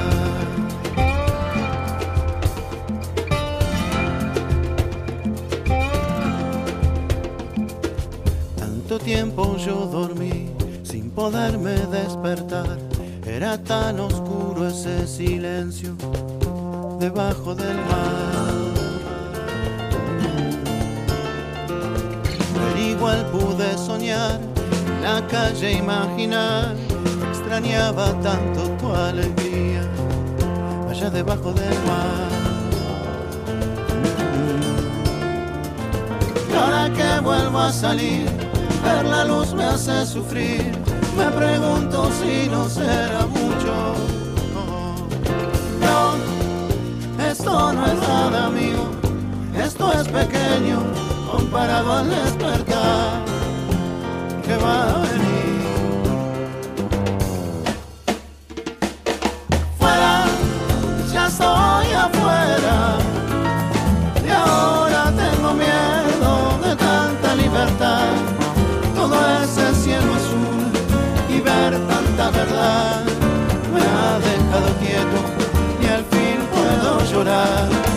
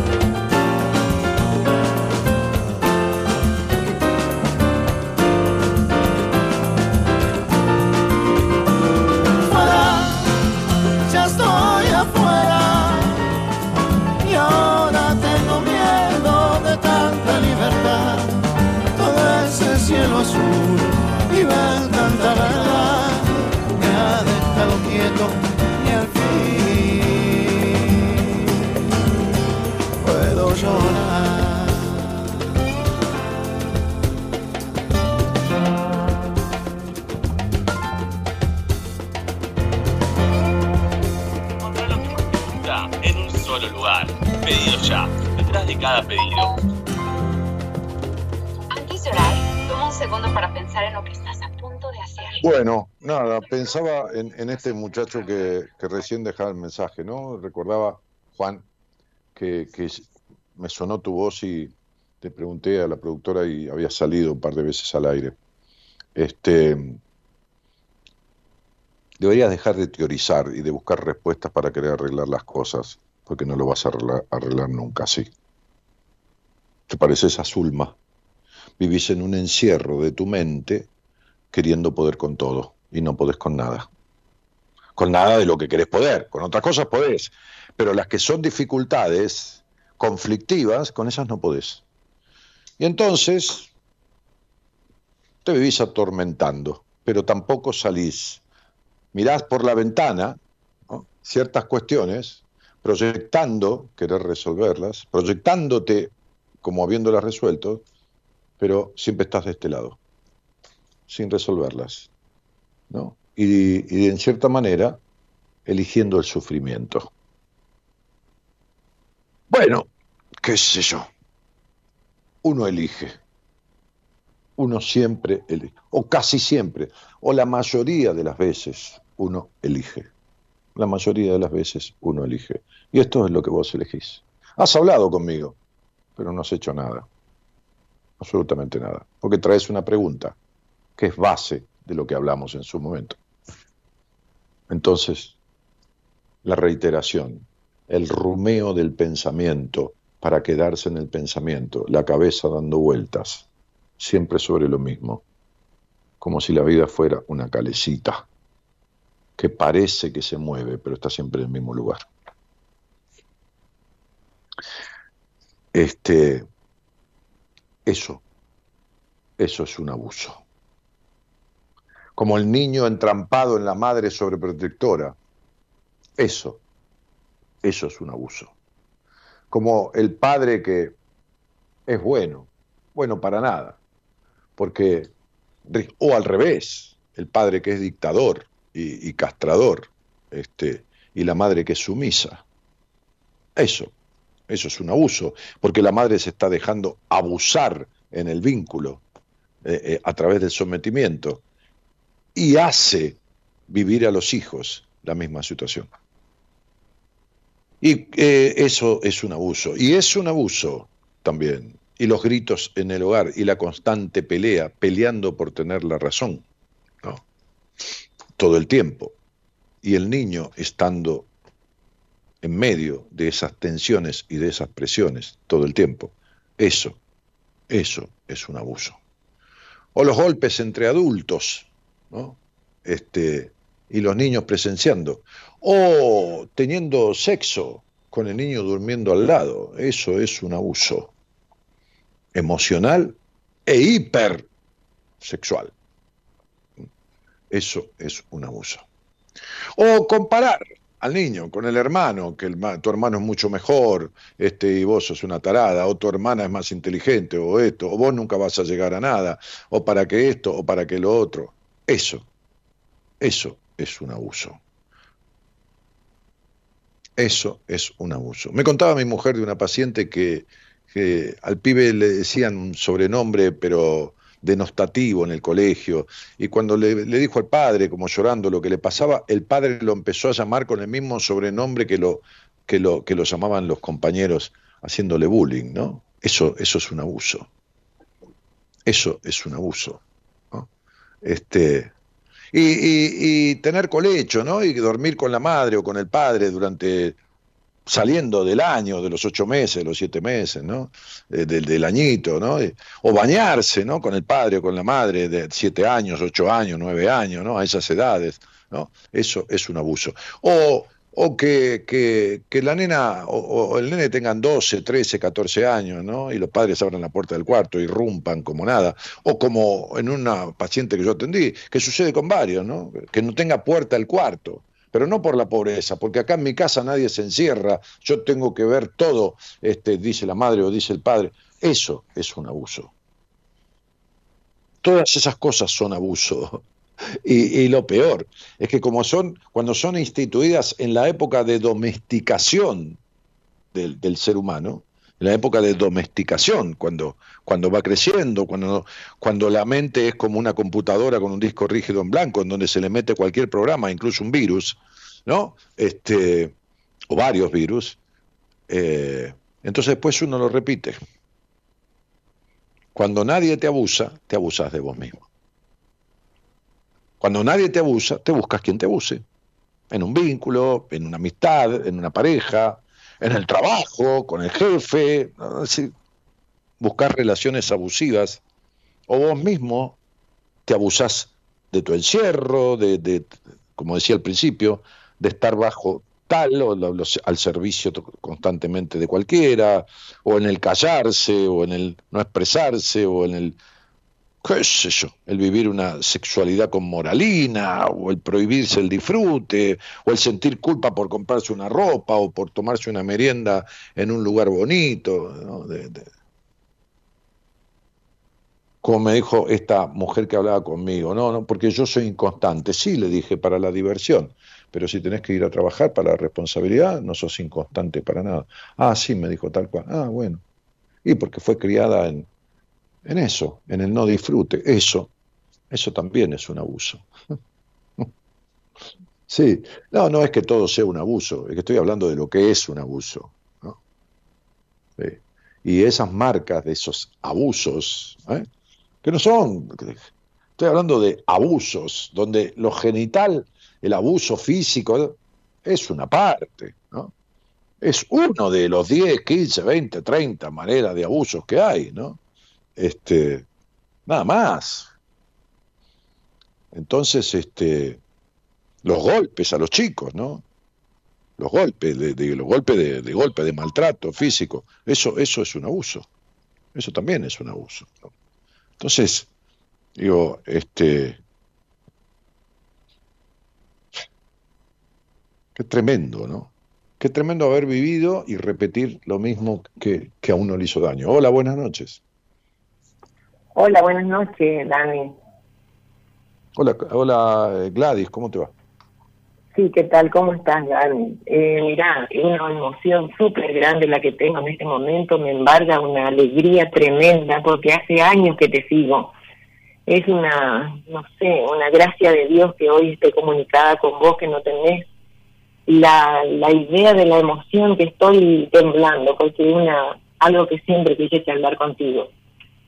Bueno, mi vida, muchas gracias, pero yo soy un ser humano igual que vos. Hago radio cuatro horas por semana, nada más. Dos hoy y dos el miércoles. Y después podemos hablar como hablamos en este momento.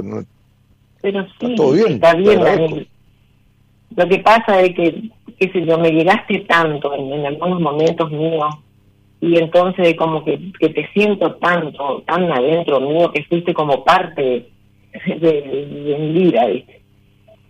a pesar de que no te conocía, no, no, no te sentía, te compré el libro y te leía y después te, perdiste, ¿viste? Y ahora este que te vuelvo a encontrar, te juro, para mí es una gloria. Bueno, muchísimas gracias. Gladys, querida, ¿de dónde sos? Bienvenida Soy de, de Formosa. Ah, de Formosa. Este, y, y vivís con quién allí? Y yo vivo acá con mis hijas. Con mis dos ¿Con tu hija? Ah, tus dos hijas. Universitarias, sí. Ajá. ¿Y, ¿Y estás separada hace mucho tiempo? Sí, estoy, estoy separada y a esto voy. Y después, eh, o sea, me encontré una persona eh, que fue compañero mío, ¿viste? en algún momento de, de secundaria y ah, era como que estaba sola y estaba ávida de amor y me conquistó y después resultó ser otra cosa de la que yo esperaba. Ah otra cosa de la que vos esperabas. Claro, porque viste cuando él, por supuesto como toda persona, cuando te quiere conquistar, te brinda todo y después resulta de que, de que era todo artificial. Era un mitómano eh, y adicto al celular y a, las mujeres. Entonces me, golpeó fuerte. Ya entenderás lo que te quiero decir. Sí, entiendo perfecto. Y decime, este, ¿y qué, y cuánto tiempo te llevó darte cuenta? Porque uno, viste, por ahí el otro se disfraza de otra, de otra cosa y uno tarda en darse cuenta, ¿no? Y mira, yo hace cuatro años y medio más o menos que salía con él, pero mm, me di cuenta a los dos años y después me costaba soltarle porque, no sé, era parte mía ya, como el que le creí un montón y, y me costaba salir, o sea, intentaba pero, pero no lograba. Eh, estaba un tiempo sola y después no aguantaba y le llamaba y así nos acostumbramos, ¿viste? Porque, no sé, me, brindó un montón, pero no era lo que, lo que demostraba. Y ahora hace un mes que, que corté todos los lazos, este, de todas las redes sociales y WhatsApp y todo eso, entonces es como que me, me, desprendí en cierta medida, ¿verdad? Siempre buscaba ver si estaba en línea o no, y ahora dije, no, basta, no, no, no me puedo destruir así.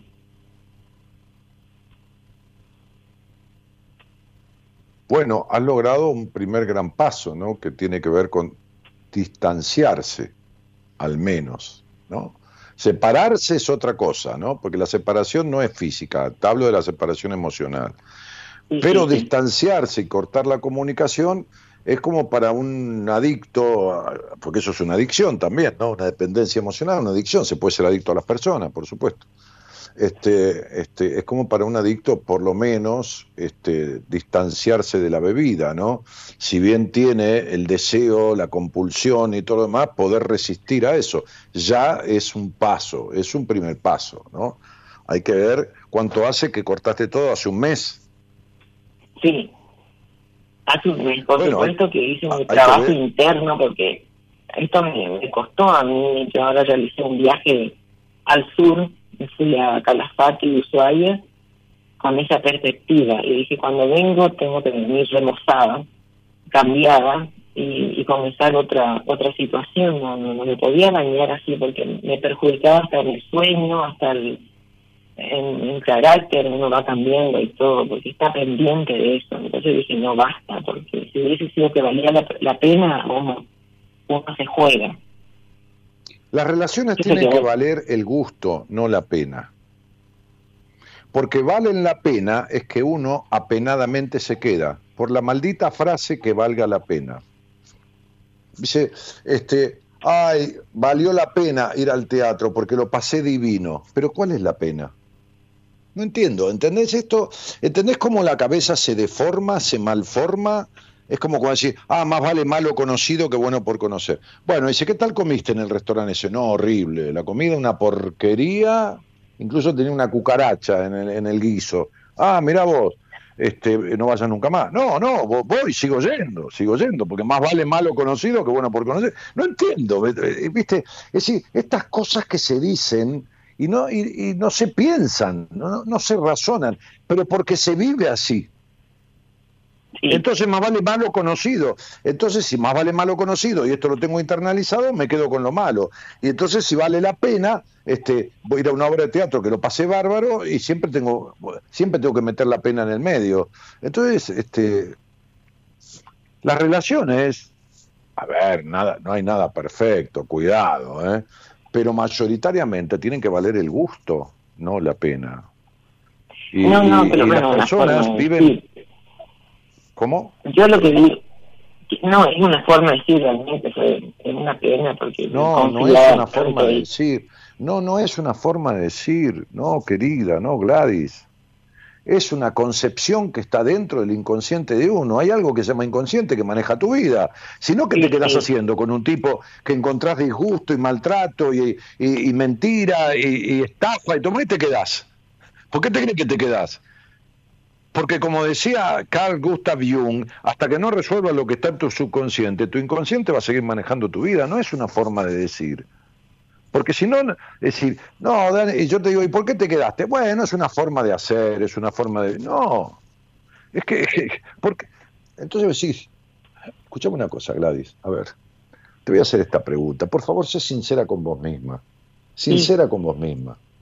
Vos jamás en tu vida confiaste plenamente en ningún hombre. Siempre tuviste miedo a la traición. Sí. Totalmente. Entonces no me ve, no me vengas que yo confíe plenamente ni que todo eso porque te estás mintiendo. No es que me mentís a mí. Date cuenta que yo conozco mayoritariamente a las personas, mejor de lo que ellas se conocen a sí mismas. Entonces vos nunca confiaste en un hombre. ¿Y cómo vas a confiar en un hombre si tu padre fue una traición en tu vida? Entonces, si el primer hombre de mi vida me traiciona, si, el que, si, mi propio padre, que es que me... No, hablemos de don Pedro, don Juan, el almacenero, el kiosquero o un novio. No, hablamos de mi padre. Si mi padre me traicionó, ¿qué hombre no me va a traicionar? Entonces ahí se me instala la desconfianza por los hombres. Que nunca se te fue y que nunca se, se resolvió. Entonces, cuando un tipo te traiciona, sea lo que sea, genitalmente, o porque te dice que tiene plata y no tiene, o porque te dice que no tiene plata y tiene, qué sé yo, lo que fuera, cualquier cosa que tenga que ver con una traición vincular, remite a la traición de tu padre, que como no está arreglada, entonces uno se queda con lo que refleja su primer modelo vincular masculino, que es su padre. Ahora yo te voy a preguntar a vos, ¿Alguna vez habías razonado esto? No. Y la segunda pregunta es, ¿de qué manera crees que te traicionó tu padre? Ahora que te lo digo, ponete a pensar y decime en qué sentido podría haber existido una traición de tu padre.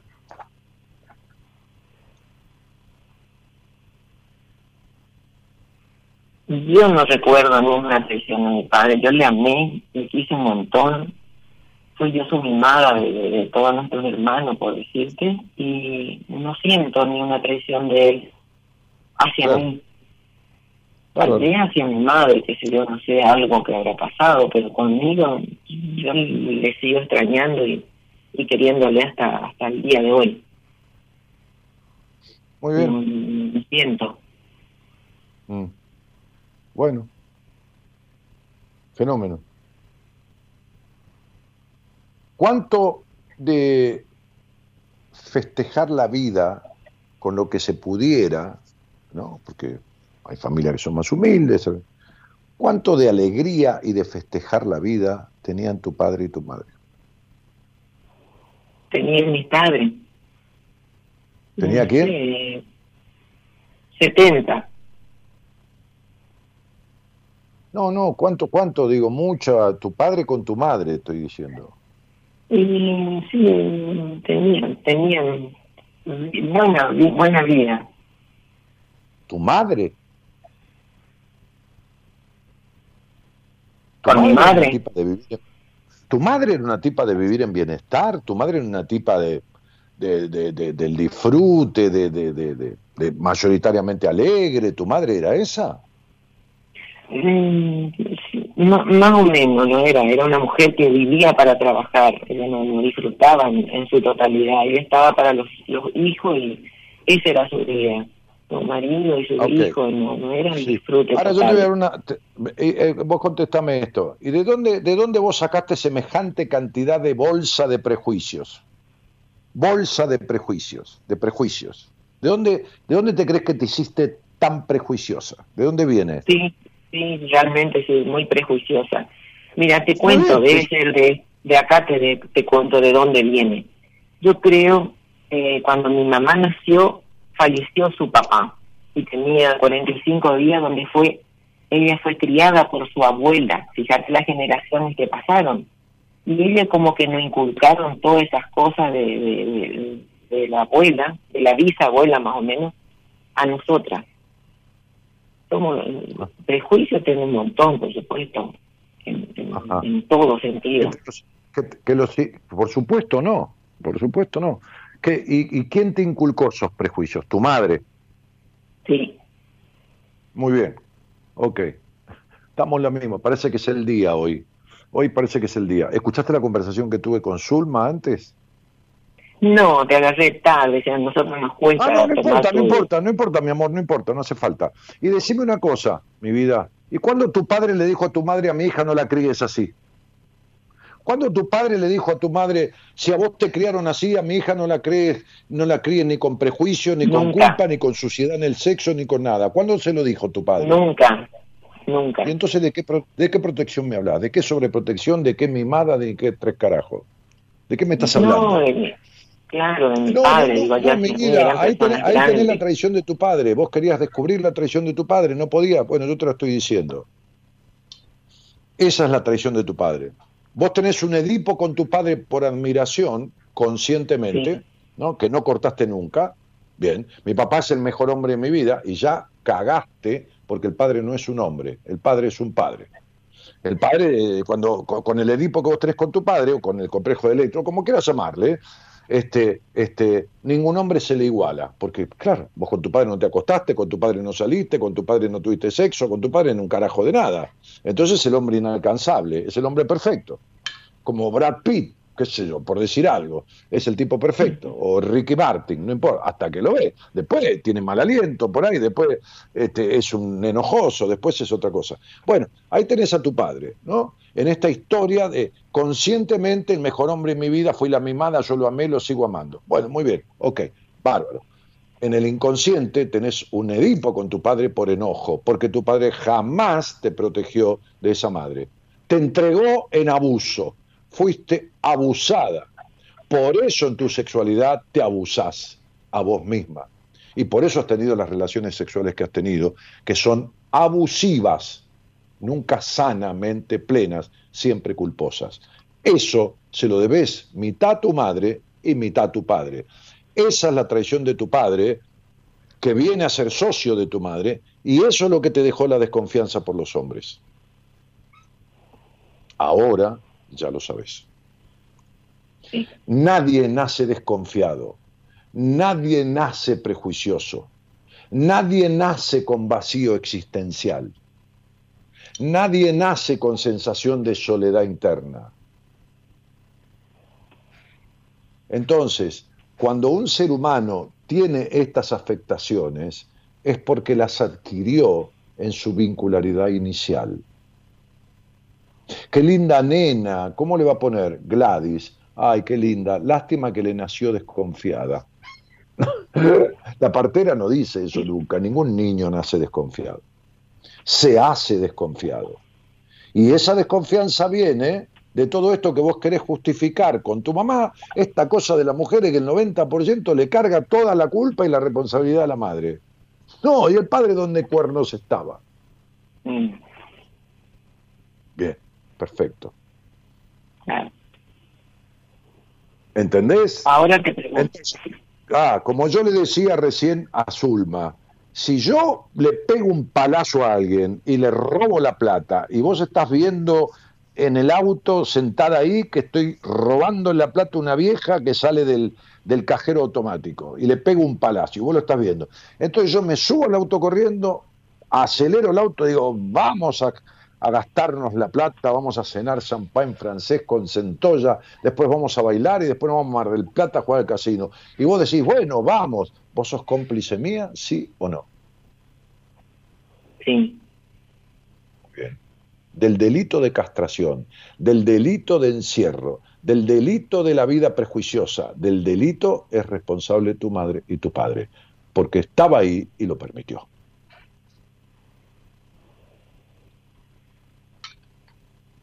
Ahora te pregunto, si vos sabés tanto y hablas tan por eso, bien. Por eso, todos los hombres de tu vida, los, pocos que tuviste, fueron como fueron. Sí.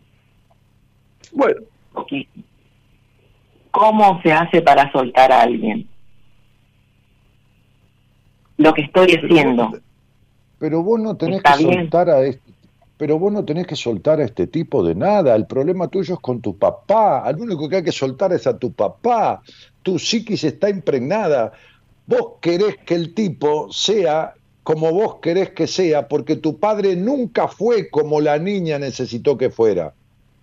Cuando un niño va al jardín de infante, nunca le dice a la maestra, siento carencia porque mi, mamá, mi mamá no me compró una Barbie o mi papá no me compró una Barbie. El niño tiene enojo, no hay carencia en un niño, no existe el concepto de carencia.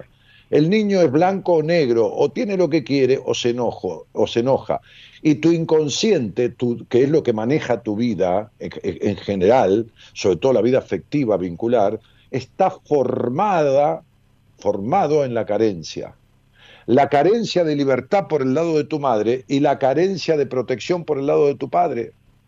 Entonces vos te pegás al mismo modelo de hombre que tuviste, al modelo traidor, al modelo mentiroso, porque papá no puede decir, vos sos mi chiquita, papá te quiere y por otro lado te deja castrar. ¿Está claro? Entonces tu problema vincular está dentro, metido en el fondo de tu cabeza, ahí es donde vos no llegás. ¿Y qué pasa? Que cada vez tus vínculos son peores. ¿Por qué? Y porque si vos tenés una infección y no la curás ni tomás ninguna medicación, cada vez la infección te toma más el cuerpo. El estado de melancolía en el que vos vivís y viviste toda la vida, en el estado de vacío existencial y las decepciones que fueron siempre y todas, vincularmente, se debe a tu historia. Con este tipo es este problema y con el anterior fue otro, pero siempre es lo mismo. Siempre es decepción. Siempre se repite la decepción desde el lado inconsciente que todavía la niña guarda por el padre. ¿Cómo se cura eso? ¿Cómo se soluciona? Pero en mi vida, sí, sí, sí. No hay pastilla mágica. Pero si, vos toda la vida esperaste un príncipe azul, toda la vida creíste en los príncipes azules. Sí.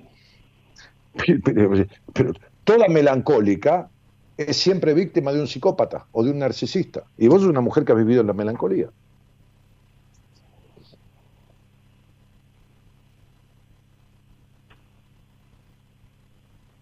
Entonces no hay pastilla mágica, no hay príncipe azul. Este estado melancólico tuyo, pues no tuviste infancia, ¿no? Que no tuviste infancia, no hubo libertad, no hubo nada. Viviste en la castración, viviste en el, gris, viviste en una madre no feliz, dramática, melancólica y prejuiciosa. ¿De qué, de qué, de qué festejo de la vida me hablas, cielito? ¿Cómo no, dejate de, dejate de idealizar, dejate del amor romántico y de la vida romántica que no existe. Baja a tierra, mi amor. Baja tierra porque sos una mujer aniñada, discutidora, demandante. Es sos una mujer que tenés 63 años y no has crecido, no, no, no, no, has, no has madurado, ¿entendés? No, no tenés concepto, mi cielo, de la realidad, pero aparte no te estoy culpando por no tenerlo, tampoco te ocupaste nunca de averiguarte, te instalaste en una idea que vos creés que tu vida fue de tal manera y no lo fue, no es que no lo fue. Tenés puesto en un lugar a tu padre que no tiene y en un lugar a tu madre que tampoco tiene. Porque no, no, no, no, no es este, este, ni, la peor del mundo ella ni el peor del mundo él, es lo que pudieron. Tu padre era un tipo prejuicioso totalmente igual que tu madre. Si no, no hubiera salido con tu madre ni se hubiera casado con tu madre. Imagínate lo que era tener sexo con tu madre. ¿Me estás jodiendo? Entonces, ¿tu papá de qué libertad me hablas? ¿Está claro? Bueno, entonces tenés, tenés, tenés los, jugadores mal puestos en la cancha, aparte de esta cuestión tuya de perfeccionismo, porque todo tiene que ser perfecto y vos sos perfeccionista y razonás todo 70 millones de veces y controlás y todo esto, ¿de, de dónde te crees que viene la exigencia con la que vivís? De la crianza que tuviste. Sí, totalmente. Bueno, entonces trata de no morirte así. Ya tenés tres cuartos de vida vividas. Mal. En el aspecto vincular, mal. En el disfrute, mal. En tu intimidad, mal. En la relación con los tipos, mal. Mi vida, ¿no te parece que ya es hora de, de tomar un camino al revés? ¿No estás harta de que siempre pase lo mismo? Sí, claro. Y bueno, y bueno, y entonces, mi amor. Por eso, ¿cómo hago? Tengo que... Pero, pero ¿qué, mandamos un mensaje en Instagram y te recomiendo un terapeuta a mi equipo. ¿Qué, qué otra cosa puedes hacer? ¿De qué te jubilaste vos? De docente. Bien, igual que el anterior. Bueno, cuando uno quiere aprender a leer y escribir, ¿qué tiene que hacer? Ir al colegio. Y cuando vos tenés que aprender a resolver tus problemas y tus dificultades y tu no saber vivir la vida, como el que no sabe escribir va al colegio, el que no sabe vivir, tiene que ir a un lugar donde le enseñen. Y bueno, y buscate un terapeuta. o, escribime en Instagram y, te, sugiero a alguien. Que yo veme en una entrevista privada y, analizamos todo esto más a fondo. No sé, hacer lo que quiera, pero esto no, no, no hay magia. No se arregla mágicamente. Pero, pero yo lo que te digo es esto, sos una mujer ya grande, no vayas camino a tu muerte así, no vayas a morirte de esta manera, ¿viste? No, te, te, va a resultar la muerte con sabor muy amargo, ¿me entendés? Porque cuando sepas que te vas a morir, pues esa lucidez, esa, esa, ese, ese, poema de Almafuerte, que es, cada, cada, cada, cada, incurable tiene cura cinco segundos antes de la muerte o algo así, este, te vas a dar cuenta que no hay revancha que viviste para la mierda en cierto aspecto y que no es revancha. Y este vivir para la mierda te lo debes a vos misma.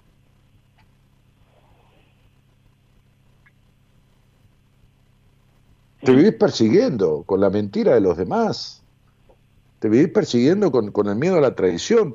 Vos, te cuidás de lo, cuando conoces un tipo, de lo que vas a decir, te guardás cosas con 40 candados, tenés miedo de exponerte, de ser natural y espontáneo y que se aprovechen de vos. ¿Entendés? ¿Y, ¿Y cómo se puede vivir así? Sí, totalmente. Que si el otro, que si el otro te llamó, si no te llamó, si te dijo que te llamara a las nueve, pero te llamó nueve y cuarto, ¿de dónde carajo estará? ¿Qué hará? ¿Qué esto? ¿Qué lo... Eh, flaca. Eh, eh, eh, mamita de Dios. ¿No te parece que hay cosas que no están bien? Sí. Bueno. Fenómeno. Entonces, señorita maestra o profesora, usted enseña, eh, qué sé yo, este, instruye, ¿no? Instruye. Realmente la escuela no educa, la escuela instruye. El que educa es el hogar. Y así como fuiste educada en tu hogar, de la misma manera estás viviendo. Totalmente, la primera escuela es la casa. Supuesto, la casa educa, el hogar, el colegio instruye. Bien, esta educación, esta forma de vivir que vos tenés, fue inculcada en ese hogar, entre tu madre y tu padre. Pero si yo te dejo, como dejo a la mayoría, que se crean lo que quieren creerse, siguen con su vida para el cuerno, con los vínculos para el cuerno, con creerse que papá o mamá pobre era una víctima de papá, mamá era una socia de papá cuando mamá era una sometida, y papá era un prejuicioso como mamá, y, cuando, ¿de qué me están hablando? Entonces yo tengo que, que explicarle la verdad de la milanesa al otro, porque tiene mal puestos los conceptos y eso hace que repita su historia siempre. Tenés que desarmar este armado que tenés que está metido allá adentro donde vos no podés llegar. Para eso se estudia una carrera, ¿no? Que es para meterse en la cabeza del otro. Digo, los que saben, porque hay muchos que estudian esto y no saben un cuerno, ¿no? Pero, pero, pero, digo, fíjate, qué sé yo, cualquier cosa, me ves o me consultás o me escribís en Instagram, me hace acordar un poco y te recomiendo a alguien de mi equipo, o me ves a mí particular, personalmente, particularmente, digo, y, profundizamos esto en detalles que no dan para hablarlos al aire, para tomar un, un, a ver, odio la palabra diagnóstico, pero un estado de situación de, de, todo verdaderamente y, y ver las afectaciones que hay en todos los ámbitos y en qué medida, y bueno, entonces ponerte en manos de alguien que, que pueda ayudar, o en las mías propias, pero, pero en quien sea, pero que sirva. Mamita, te mando un cariño porque estoy pasado de hora, ya tendría que haber terminado el programa. Bueno, mi corazón, mira, te agradezco mil, ojalá que sigas con, un montón de salud y muchísimas bendiciones, Dani. Gracias por, por llamarme, por comunicarse conmigo. Y no, no, te, no te quedes así, esto, no te quedes así porque esto se arregla, se arregla y se revierte. No te quedes así en la vida. Chau, chau. Vale, gracias, Dani. Chau, chau. Chau. Bueno, nos estamos yendo, ¿no? Eso es un abuso. Es un abuso de crianza y es un abuso de sí mismo. Eso es un abuso. Poner la vida al servicio del otro, al servicio de la duda, de la desconfianza, poner este del sometimiento, de, la, del control, de, de todo eso es un abuso. Eso es un abuso. Nos vamos, de la mano del señor Gerardo Subirana, operador técnico y musicalizador de este programa. Y también eh, con Norita Ponte, que está en la radio, me dijiste, Norita, ¿pasó por la radio ya se fue? ¿Qué, qué, qué, qué, qué, fue a hacer ahí? No entiendo. No entiendo. No, no. Ah, me dijiste que voy a ir a la radio. Ah, vino. Vino, vino. Fue, mejor dicho. Sí, claro, para vos vino, para mí fue. ¿Qué fue a hacer Gerardo a la radio?